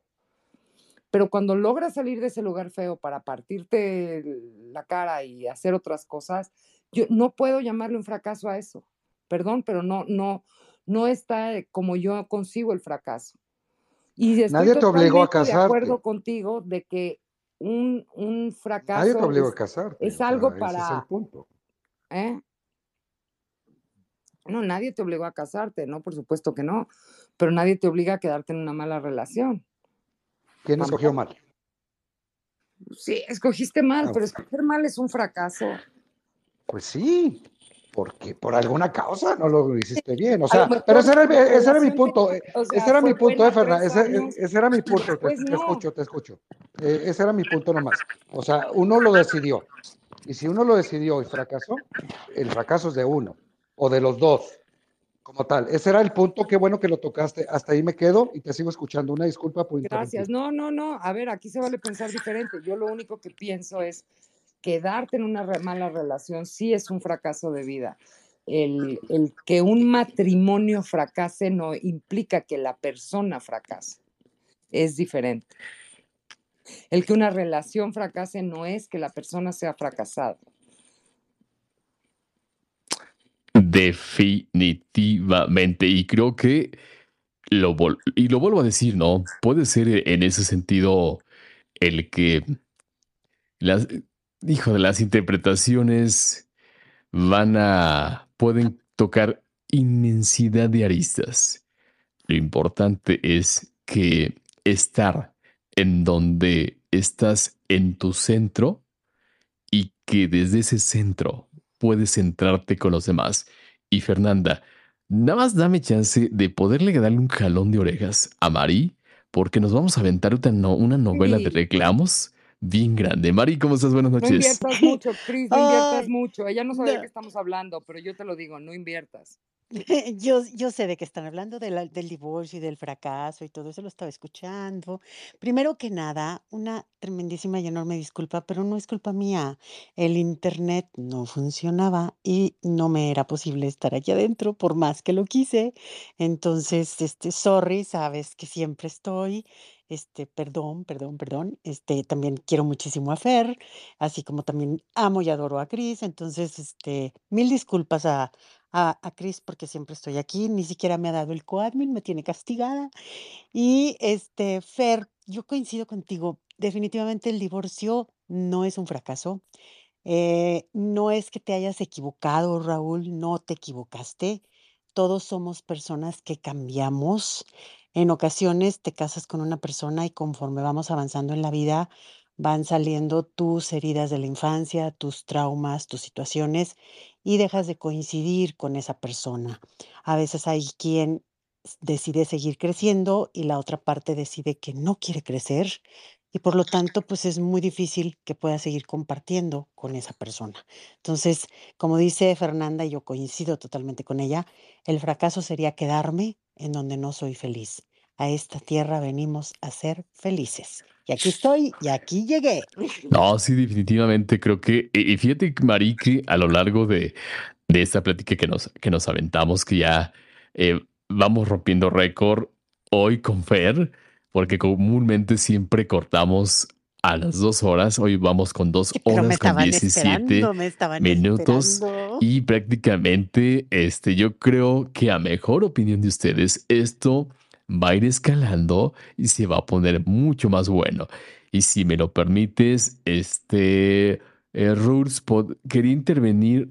eh, bueno, vamos con Rules por, ahora sí que por aquello de las, de, de, de poder contestar. ¿Qué De pasó? derecho A de ver, cuéntame. réplica, derecho De de la- réplica.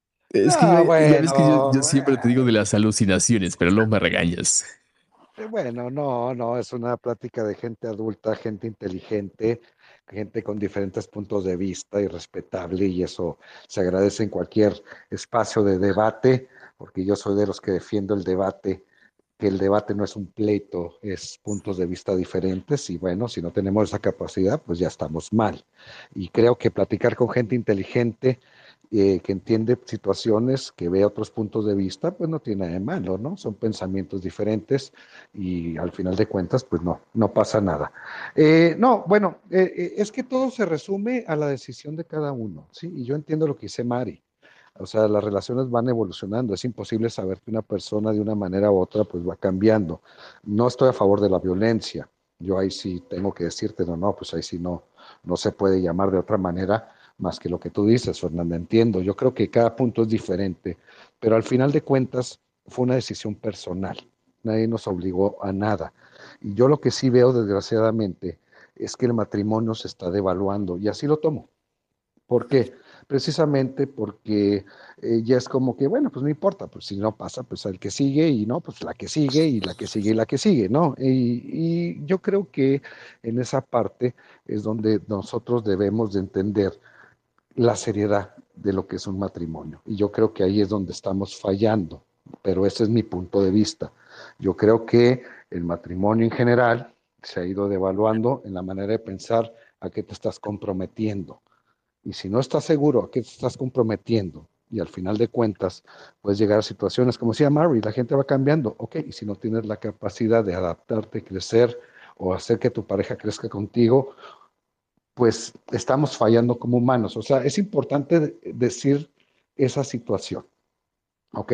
Ahora, que de eso estigmatizar, no, no, definitivamente yo, yo no soy quien para estigmatizar ni señalar, para nada, no me gusta ese término, o al menos yo no lo comparto, y en esa parte, bueno, pues todo el mundo tiene derecho a ser feliz. Lo que yo sí creo que es el tema en sí, porque el tema en sí es un fracaso, bueno, la palabra con fracaso, pues sí, sí lo es. Y no pasa nada, punto. Pues sí fue. Y fuiste a pedir chamba en un lado y te corrieron, pues es un fracaso. O no viste el ancho, pues es un fracaso porque a lo mejor tú tenías las expectativas de la compañía o no te gustó y te saliste, pues es un fracaso porque no investigaste bien. O sea, cuando depende de ti la decisión y sale mal, la palabra es fracaso. ¿Hay justificación o no? Ah, bueno, ese es punto y aparte. Eso es punto y aparte. Pero no se puede tomar en cuenta de que no lo sea, ¿verdad? Porque entonces, bueno, y los que no se han divorciado, ¿qué es? No, pues tampoco es triunfo. Ah, caray. Bueno, Está bien, cada quien su opinión. A eso me remonto solamente mi comentario, ¿eh? Ni a juzgar, ni a señalar, ni mucho menos. Yo creo que cuando la decisión es de cada uno y las personas que se supone en el papel, independientemente de lo que pasa, hay una situación que no sea de violencia, que es la única que yo en realidad no, no, no comparto, ¿verdad? Pues hay que preguntarnos el por qué hay un error o como tal. Entonces, nosotros decidimos y si no te salió, I'm sorry, es un fracaso. Punto, ya, ya que haya solución y que sea feliz, ya es, ya, ya es punto y aparte. Pero Raúl, te voy a comentar algo y, es algo que tú dijiste ahorita, por eso me voy a, me voy a meter de por medio, Fer. Hay una situación que es muy real y viste un punto clave. Ahorita lo que sucede, y ya tiene algún ratito, las generaciones no saben lo que es el compromiso no se comprometen, y no nomás en el matrimonio, en la amistad, en la relación, en el trabajo. Estamos tan acostumbrados a lo desechable que, que ya no más falta que nosotros mismos seamos desechables en, dentro de nosotros mismos. O sea, hay una falta de verdad de compromiso de entre todos. Ya es este, pruebo esto, pruebo el otro, pruebo aquello, y si no funciona, pues lo desecho y lo desecho y lo desecho. Es de verdad, y es un error en la educación que hemos dado. Hemos enseñado o nos han enseñado, hemos aprendido o como lo queramos ver, a, que si no me gusta lo dejo, no tengo tolerancia a la frustración, no sé la cultura del esfuerzo, del trabajo, del dar de mí, soy una devoradora, mm, este, como lo que me den y no me importa si me, si me gusta, me lo quedo, si no me gusta, lo mando al diablo. O sea, eso es lo que hemos aprendido y lo que se ha enseñado y es lo que se estamos viendo. Tristemente, es lo que se vive en la actualidad. Esa es una visión y te lo digo como, como la especialidad que yo tengo, que es la psicología, y te lo digo como mujer y te lo digo como madre. O sea, tristemente, eso es lo que vemos. Y no estoy de acuerdo, Mari, lo siento. Sí, tampoco yo estoy de acuerdo, porque una relación de dos meses con un fulano que conociste no sé dónde aplicación, a un matrimonio que te casaste y juraste amor eterno en frente de tu familia y amigos, que es lo que sería una, una boda, ¿no? O sea, creo que es muy diferente. Una, o sea, yo estoy de acuerdo que hay guardando las proporciones, Fer, guardando las proporciones. sí, pero no, no es igual. O sea, yo te estoy hablando y aquí el tema es, o sea, de un matrimonio de dos personas que como dice Rul, o sea, por la razón que sea, y él acepta la violencia como una cosa, pero ¿qué es violencia? O sea, violencia es que te ignoren, violencia es estar en la misma cama con alguien que no comparte tus sueños, que le importa un pepino si te fue bien o mal en la chamba, no es una forma de violencia el ignorar a otro ser humano. O sea, perdón, pero, pero yo, yo sí creo que si bien es cierto lo que dices en términos de que vivimos en una sociedad que todo quiere inmediato y desechable y que no hay tolerancia a la frustración, que es totalmente cierto, también creo que no es lo mismo una relación de tres meses que un matrimonio de 20 años.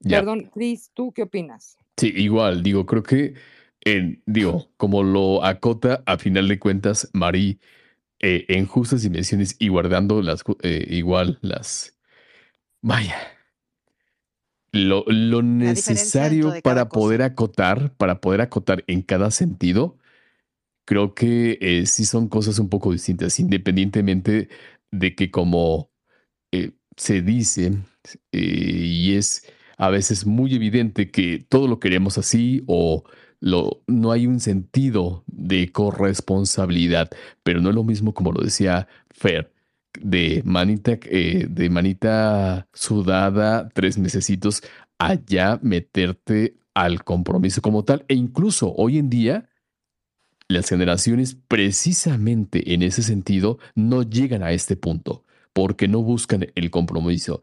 Entonces, eh, eh, eh, el, el, poderlo ya con la acotación, como lo dice Marí, hay que tenerlo presente, que en esa inmediatez de la, de la que hoy somos prácticamente en la que vivimos, en donde la falta de compromiso, pues simplemente no se llega hasta ese punto, no, no pasa de ahí. Entonces, el, el hablarlo, un matrimonio con hoy en día con, con, con, con, las personas que prácticamente este, estamos viviendo es mucho más difícil que hace tan, tan simplemente unos 5 o 6 años. Sí es totalmente eh, distinto porque no llegan hasta ese punto como tal. ¿Y qué les parece si después de que esto se está poniendo muy interesante, pero también llega un momento en donde aquí este, se nos va a hacer muy, pero muy extenso. Vamos con, con creo que con Memoteca. Primero tenía la mano levantada y después con Rule. Memotoca Rules y, de, y, de, y de pronto ya ir cerrando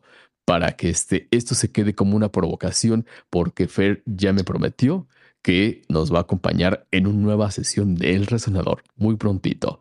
Memo. Qué, qué bonito sonó.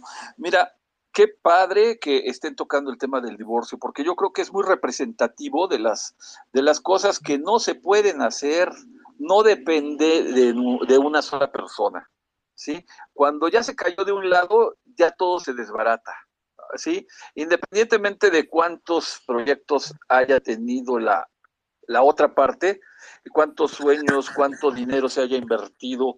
Cuando la otra eh, persona ya dijo, ya no quiero, ya no me interesa, ya me cae gorda, ya me cae gordo, o sea, ahí ya no se puede construir nada, ya no depende de, de, ya no es un problema de, de este, de, mm, que se pueda, se pueda, eh, por más papas, por más profetas, por más iglesia, por más tradiciones, todo se viene abajo, ¿sí? Porque bueno, hay gente que se puede quedar a vivir en un ambiente hostil durante mucho tiempo, pero muchas veces esos ambientes son inestables y muchas veces esos ambientes generan violencia y hasta crimen.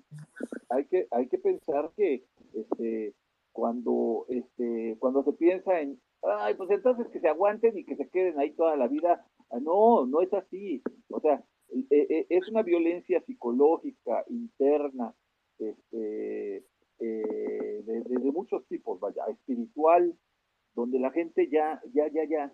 Acuérdense, voy a poner un ejemplo, no, se me, no, no me gusta mucho citar a las películas, pero a veces sí tienen mucho contenido.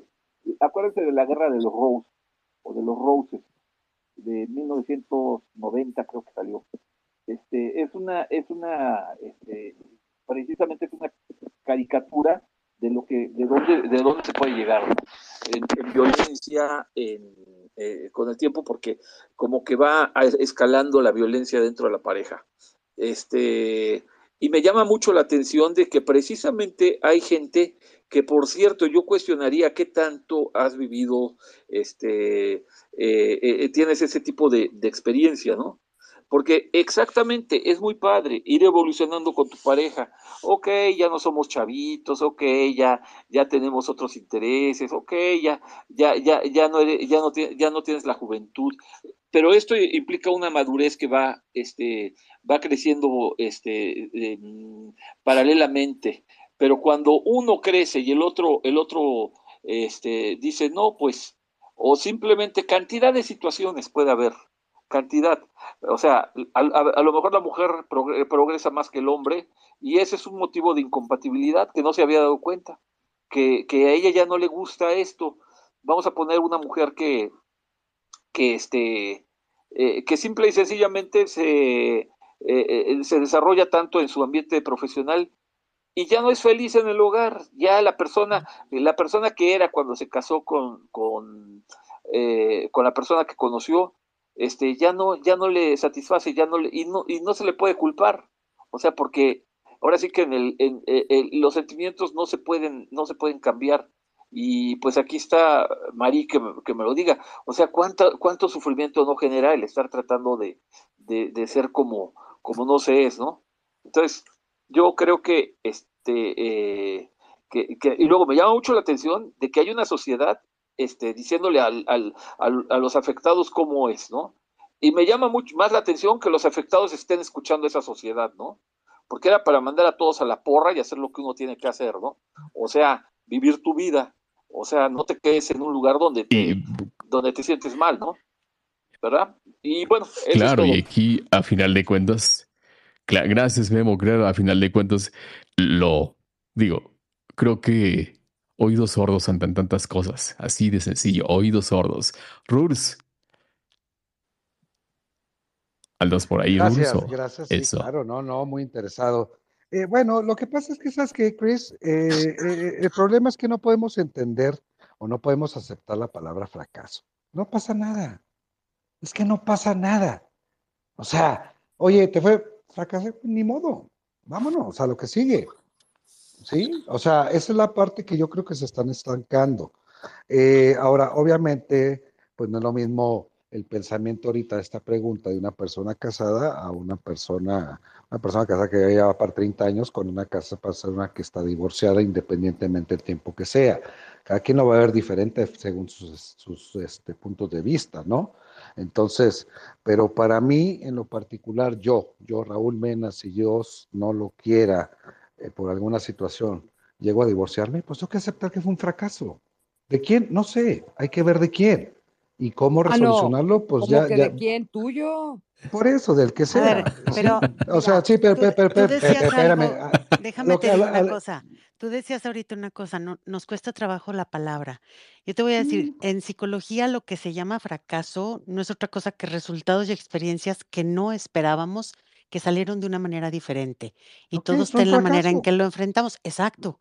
Y todos tienen la manera en que lo... Pues, pero, es, lo que es, no le cambian la palabra. no, espera, espera, nada más déjame terminar. Pero eso también significa una pérdida y un duelo. Ya va todo de la manita. Entonces, nadie se niega pero, pero no lo puedes decir, ay, es un fracasado. No, todos tenemos experiencias que no salen como esperábamos. el nombre, tiempo, tiempo, es que no me Imagínense hacer un space en tratar de definir éxito y fracaso. Bueno, es que en realidad el, Ahí luego lo hacemos, pues es que éxito y fracaso. Pero espérame, pero no me interrumpan, acabo, dame 30 segundos más. Dale, dale. Yo creo que no es, eh, eh, eh, el reconocer los fracasos no es malo, ¿eh? Y yo creo que ahí es donde estamos fallando en este tema como tal. Las razones que sean igual. Digo, al final de cuentas no se cumplió tu objetivo. Y cuando tú no cumples un objetivo es un fracaso. Eso es la cosa real. Punto. Pues yo voy a decir Cuando tú tienes un objetivo y no. se cumple es un fracaso como tal, por más que digan, bueno, pues lo intenté. ah, bueno, entonces. Yo no sé si el objetivo de estar casado con una persona que te engaña sea un triunfo. Si bueno, ok, tu objetivo, tú, tú, lo, pensaste, tú lo pensaste así cuando te casaste, pero tú lo pensaste. cuando tú, te casaste, triunfante pensaste... conservar un matrimonio donde te ignoran, adelante. No, no, no, Si pero espérame, es un espérame, espérame. Estar en un lugar, es que exactamente un Fernando, pero es que no, es que es que ese es el punto, Fernanda. O Es sea, que, perdón, eh, pero, eh, o sea, ¿cuál pues sería es que no me dejas hablar, pues si no me dejas hablar, No, es que estoy hablando yo, el que no me está dejando hablar eres tú. Pero yo tenía la palabra, Fernanda, pues yo tenía No, la no, pero palabra, es que no puedes decir, o sea, es un fracaso y hay que no tenerle miedo a la palabra. Perfecto. Bueno, pues es un fracaso, Fernanda. Una Pues es mujer un- triunfadora es la que le aguanta los cuernos al marido. Que no, No, se divorcie, me parece muy bien. Bueno, ok. Eh, si tú tienes un objetivo y tu, y tu objetivo en casarte es formar una familia y vivir hasta el resto de tu vida con esa pareja y no lo cumples, perdón, Fernanda, es un fracaso. Los motivos, Pero a- pues quién sabe, pero a- ahí está. aquí, Es un aquí, fracaso, punto. Ya, ¿cuál es el problema? No aquí pasa yo nada. Pero, contigo, pero eh, déjenme, Rules. déjenme hablar para un tener otro Voy, voy, punto de Rules, voy, vista. eh, voy, voy. Fíjate que aquí la cosa es que este, no veamos al matrimonio como un objetivo. Desde ahí partimos. ¿Por qué? Porque el casarte no vas o lo particular y creo que va a ser muy en el sentido eh, subjetivo. Yo no voy en la vida pensando para yo, Cristian Guadarrama, cumplir con lo que vengo con la misión como tal. ¿Tengo que casarme? Para mí el casarme va mucho más allá de un objetivo, porque no dependo de eso como tal para poder ser lo que soy. Entonces, No digo, fue lo que yo- dije, Chris. yo No lo fue lo veo que así. dije. Yo dije, no, no, pero no fue lo que dije. Bueno, es que digo, tú lo planteaste como un malinterpreta. No, objetivo. Es que lo te planteaste dije, como un cuando objetivo. tú te casas, cuando No, lo tú te planteaste casas, como un tantito, objetivo. Es que voy a poner en contexto tus palabras. Cuando Tus tú te palabras fueron, casas, tu objetivo es al final acabar con esa persona. Casado hasta el final. Ese es tu objetivo de casarte. A punto. Tú no piensas si te va a poner el cuerno, tú no piensas si vas a fracasar. Tu objetivo es que tú te escogiste la persona adecuada para vivir el resto de tu vida. Tú no piensas en lo demás. Si eso no pasa, perdón, es un fracaso. Yo no dije que el objetivo era casarse. Dije ok, que tu objetivo al casarse es que buscaste a la persona y encontraste a la persona adecuada para eh, finalizar tus días con ella hasta el último día de tu vida. Ese es el punto. eso Adelante, se va a poner bueno. Rodolfo, a ver, cuéntanos. Y, y- y tal ya vez vamos a ir cerrando. como estamos hablando de éxitos y fracasos y vic- victorias y derrotas, miremos, miremoslo así. Yo pienso que en algún momento de la vida nosotros queremos que el matrimonio sea una victoria constante, ¿va? que llegue hasta el final. Pero a veces se, se podría tomar una victoria, por ejemplo, si hay maltrato físico, emocional y todo eso, eh, que, que, normalmente se da en los países de Latinoamérica por el marcado machismo. Si un hombre está maltratando a la mujer y es en exceso, la golpea y, y la mujer en, en determinado momento llega a tomar una decisión de separarse y divorciarse, esa es una victoria para él, Exacto. Sale de ese, de esa vida constante que lleva, pues, y miremoslo como una victoria, pues, porque ella puede retomar su vida, eh, ya sea porque se quede sola o porque re- pueda rehacer su vida con otra, con otra persona, lo considero una victoria y que, que siga adelante, va. Por ni, en, de ninguna manera la podemos catalogar como un fracaso porque se rompe esa relación, porque a veces está afectando a terceros, que hay hijos, y, y hasta el mismo, el, el mismo, la misma persona que está maltratando a esta persona no es feliz, va. Entonces se rompen esos ciclos y, y hay que empezar un nuevo ciclo para poderle dar seguimiento a lo que como personas queremos en la vida, va.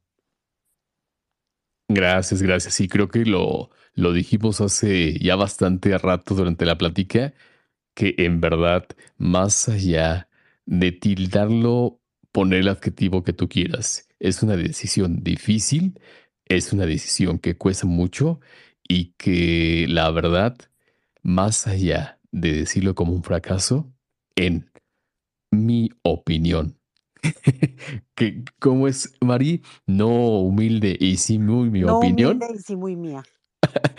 Es siempre una victoria. Este, ¿qué les parece ahora sí, Mari? Si ya nos vamos despidiendo, porque ya llevamos ratote por acá. Fer, en verdad, muchísimas, muchísimas gracias. Oye, por ratote. aceptar. Ya, ratoto, llevamos casi dos horas con 38 minutos platicando acerca de esto, ¿eh? Fer, muchísimas gracias por aceptar la provocación. ¿Algo más que nos quieras comentar para ya prácticamente, ahora sí, despedirnos? Yo estoy a sus órdenes para, para lo que de verdad quieran comentar, platicar. Me pueden mandar DM en Twitter, lo que quieran. Twitter es arroba Fernanda T y encantada de platicarlo.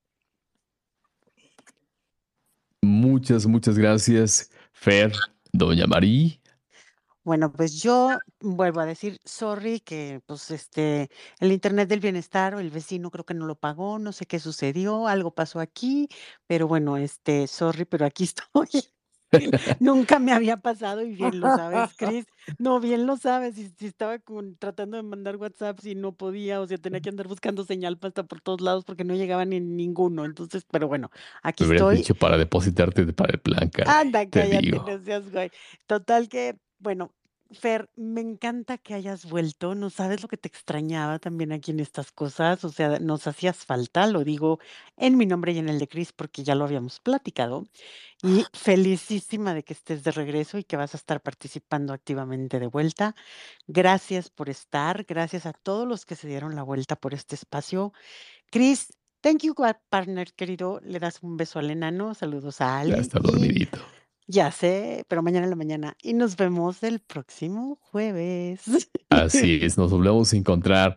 ¿Algo que quieras arreglar, agregar, Rodolfo, antes de irnos? Muy rápido para despedirte.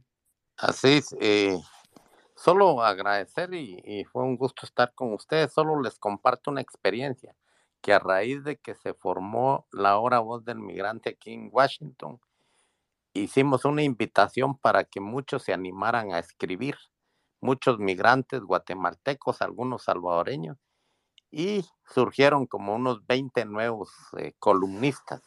O sea, aquí viene la cuestión de que hay que aventarse para poder empezar esta experiencia de cultivar la letra.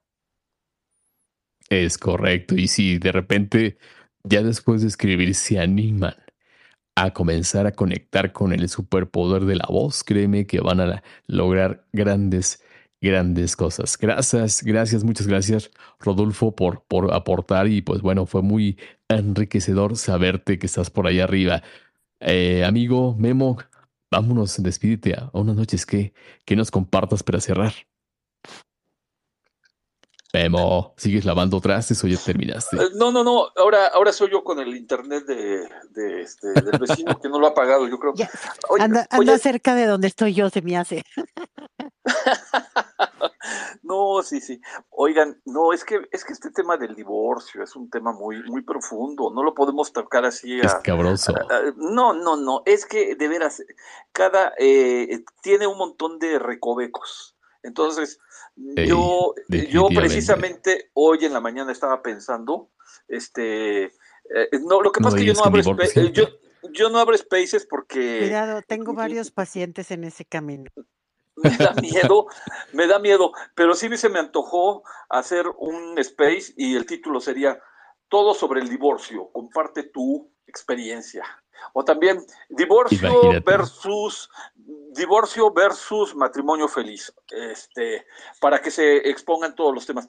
En fin, yo creo que hay mucho que decir porque cada persona tiene, no podemos decir, el divorcio es esto y esto y esto, y eso, como si fuera un, un este, eh, recitando algo. No, o sea, yo creo que tiene una profundidad y pues qué bueno que, que se tocó hoy, como quiera que sea, y fue bien interesante. Yo me llevo muchas cosas que pensar y ha sido este un gusto aquí otra vez estar, estar con ustedes. Y bueno, gracias, cierro el micrófono. Gracias, Memo. Amigo Rules, ¿algo que quieras compartir para ya despedirnos? No, pues mucho agradecimiento, mi estimado Chris, gran space. Creo que los temas sociales aportan y aportan mucho. Todos aprendemos, eh, debemos de ser respetuosos en la- el punto de vista de cada quien. Eh, yo creo que esto suma mucho en una sociedad y en esa parte, pues bueno, estos space son bienvenidos, platicar con gente inteligente, pues más como tal. Eh, me quedo en mi postura. Yo creo que el, el divorcio es un fracaso Ya lo posteriori, porque la pregunta es el divorcio. Ya posteriori, si triunfaste porque te liberaste y te fue mejor, no está hablando del matrimonio, está hablando simple y sencillamente lo que hiciste después del matrimonio. Y no pasa nada. Si no aceptamos las situaciones como tal, yo creo que difícilmente no vamos a aprender. Pero bueno, cada quien tiene su punto de vista y en esa parte yo soy muy respetuoso, siempre agradecido de platicar con grandes personas eh, que en un momento dado tienen su punto de vista. Qué bueno que no estamos de acuerdo, porque si no, pues ya le hubiera cerrado el espacio hace dos horas. Entonces, Estaríamos todos pagados por sí, alguien, Sí, sí, es importante. cuidado. No, claro, no, no, mis respetos para Fernanda, no tener gusto de conocerla, una gran mujer, una gran persona. Eh, me quedo con todo, aprendemos de todo. Sí creo que el estigmatizar no se vale. Yo creo que cada parte de, de, de, de cada pareja es diferente, hay que verlo como tal. Pero la pregunta era muy simple, ¿es un fracaso? Sí, sí lo es. ¿Qué pasa después? Bueno, ya veremos. ¿sí? Y ya veremos, y que sea un éxito después de, claro que es importante y creo, claro que todo el mundo se merece ser feliz. Entonces, en ese aspecto, no era la pregunta, yo me fui directamente a la pregunta y esa es mi respuesta. Y en el matrimonio, como en los negocios, Chris, y con esto cierro, todo es negociable. También en el matrimonio hay negociación. ¿Qué me das, qué te doy para que esto funcione? Si no lo entendemos de esa manera, estas pueden ser las consecuencias como tal, en la mayoría pero sí hay casos que no se puede y adelante, ya. Fracasas, empezar de nuevo. No pasa nada. El fracaso, no pasa nada. Adelante y a lo que sigue y vamos a que sea mejor. Gracias, Chris. Gracias, Mary. Saludos, Fernanda. Un placer, un placer saludarte y conocerte. Muchísimas gracias, amigo Rules. Pues prácticamente creo que eso es lo rico. Y como siempre se los decimos, tanto Marí como su servidor, en el razonador, el micrófono está abierto para aquel que quiera expresarse. Y pues, sería, no bueno, si... sería bueno poder hacerlos hablar a todos, Chris. En vez de que quisieran, ¿sabes qué? Vamos a decirles que el micrófono está abierto para que todos hablen. O sea, vamos a invitarlos a hablar más. Se me hace que vamos a tener que resonar muy... más fuerte. Déjame te digo que estaban muy tímidos. Déjame te digo que estaban muy tímidos. Ya de repente eh, comenzaron a sentirse con menos timidez hasta que se animaron a hablar. Pero sí estuvieron muy tímidos hoy en el resonador, que estuvo muy bueno. Y que hoy, Asconfer, es la sesión que nos aventamos de casi, casi tres horas. Pues ahora sí que, como siempre os los digo, muchísimas gracias por Fernanda, te lo vuelvo a decir, enorme, con este cariño que te tengo. Gracias, en verdad. No, gracias a ustedes. Mande, mande, ¿qué, qué nos ibas a No, no, gracias a ustedes. Es que hoy hay una corneta de ya cállate. Pero no. Al contrario, eran, al contrario, son fanfarrias, son Ah, son fanfarrias para hacer, sí. Ay, gracias. No, no entendí las fanfarrias. Este, pero digo, es importante que todos tengamos un punto de vista y una opinión.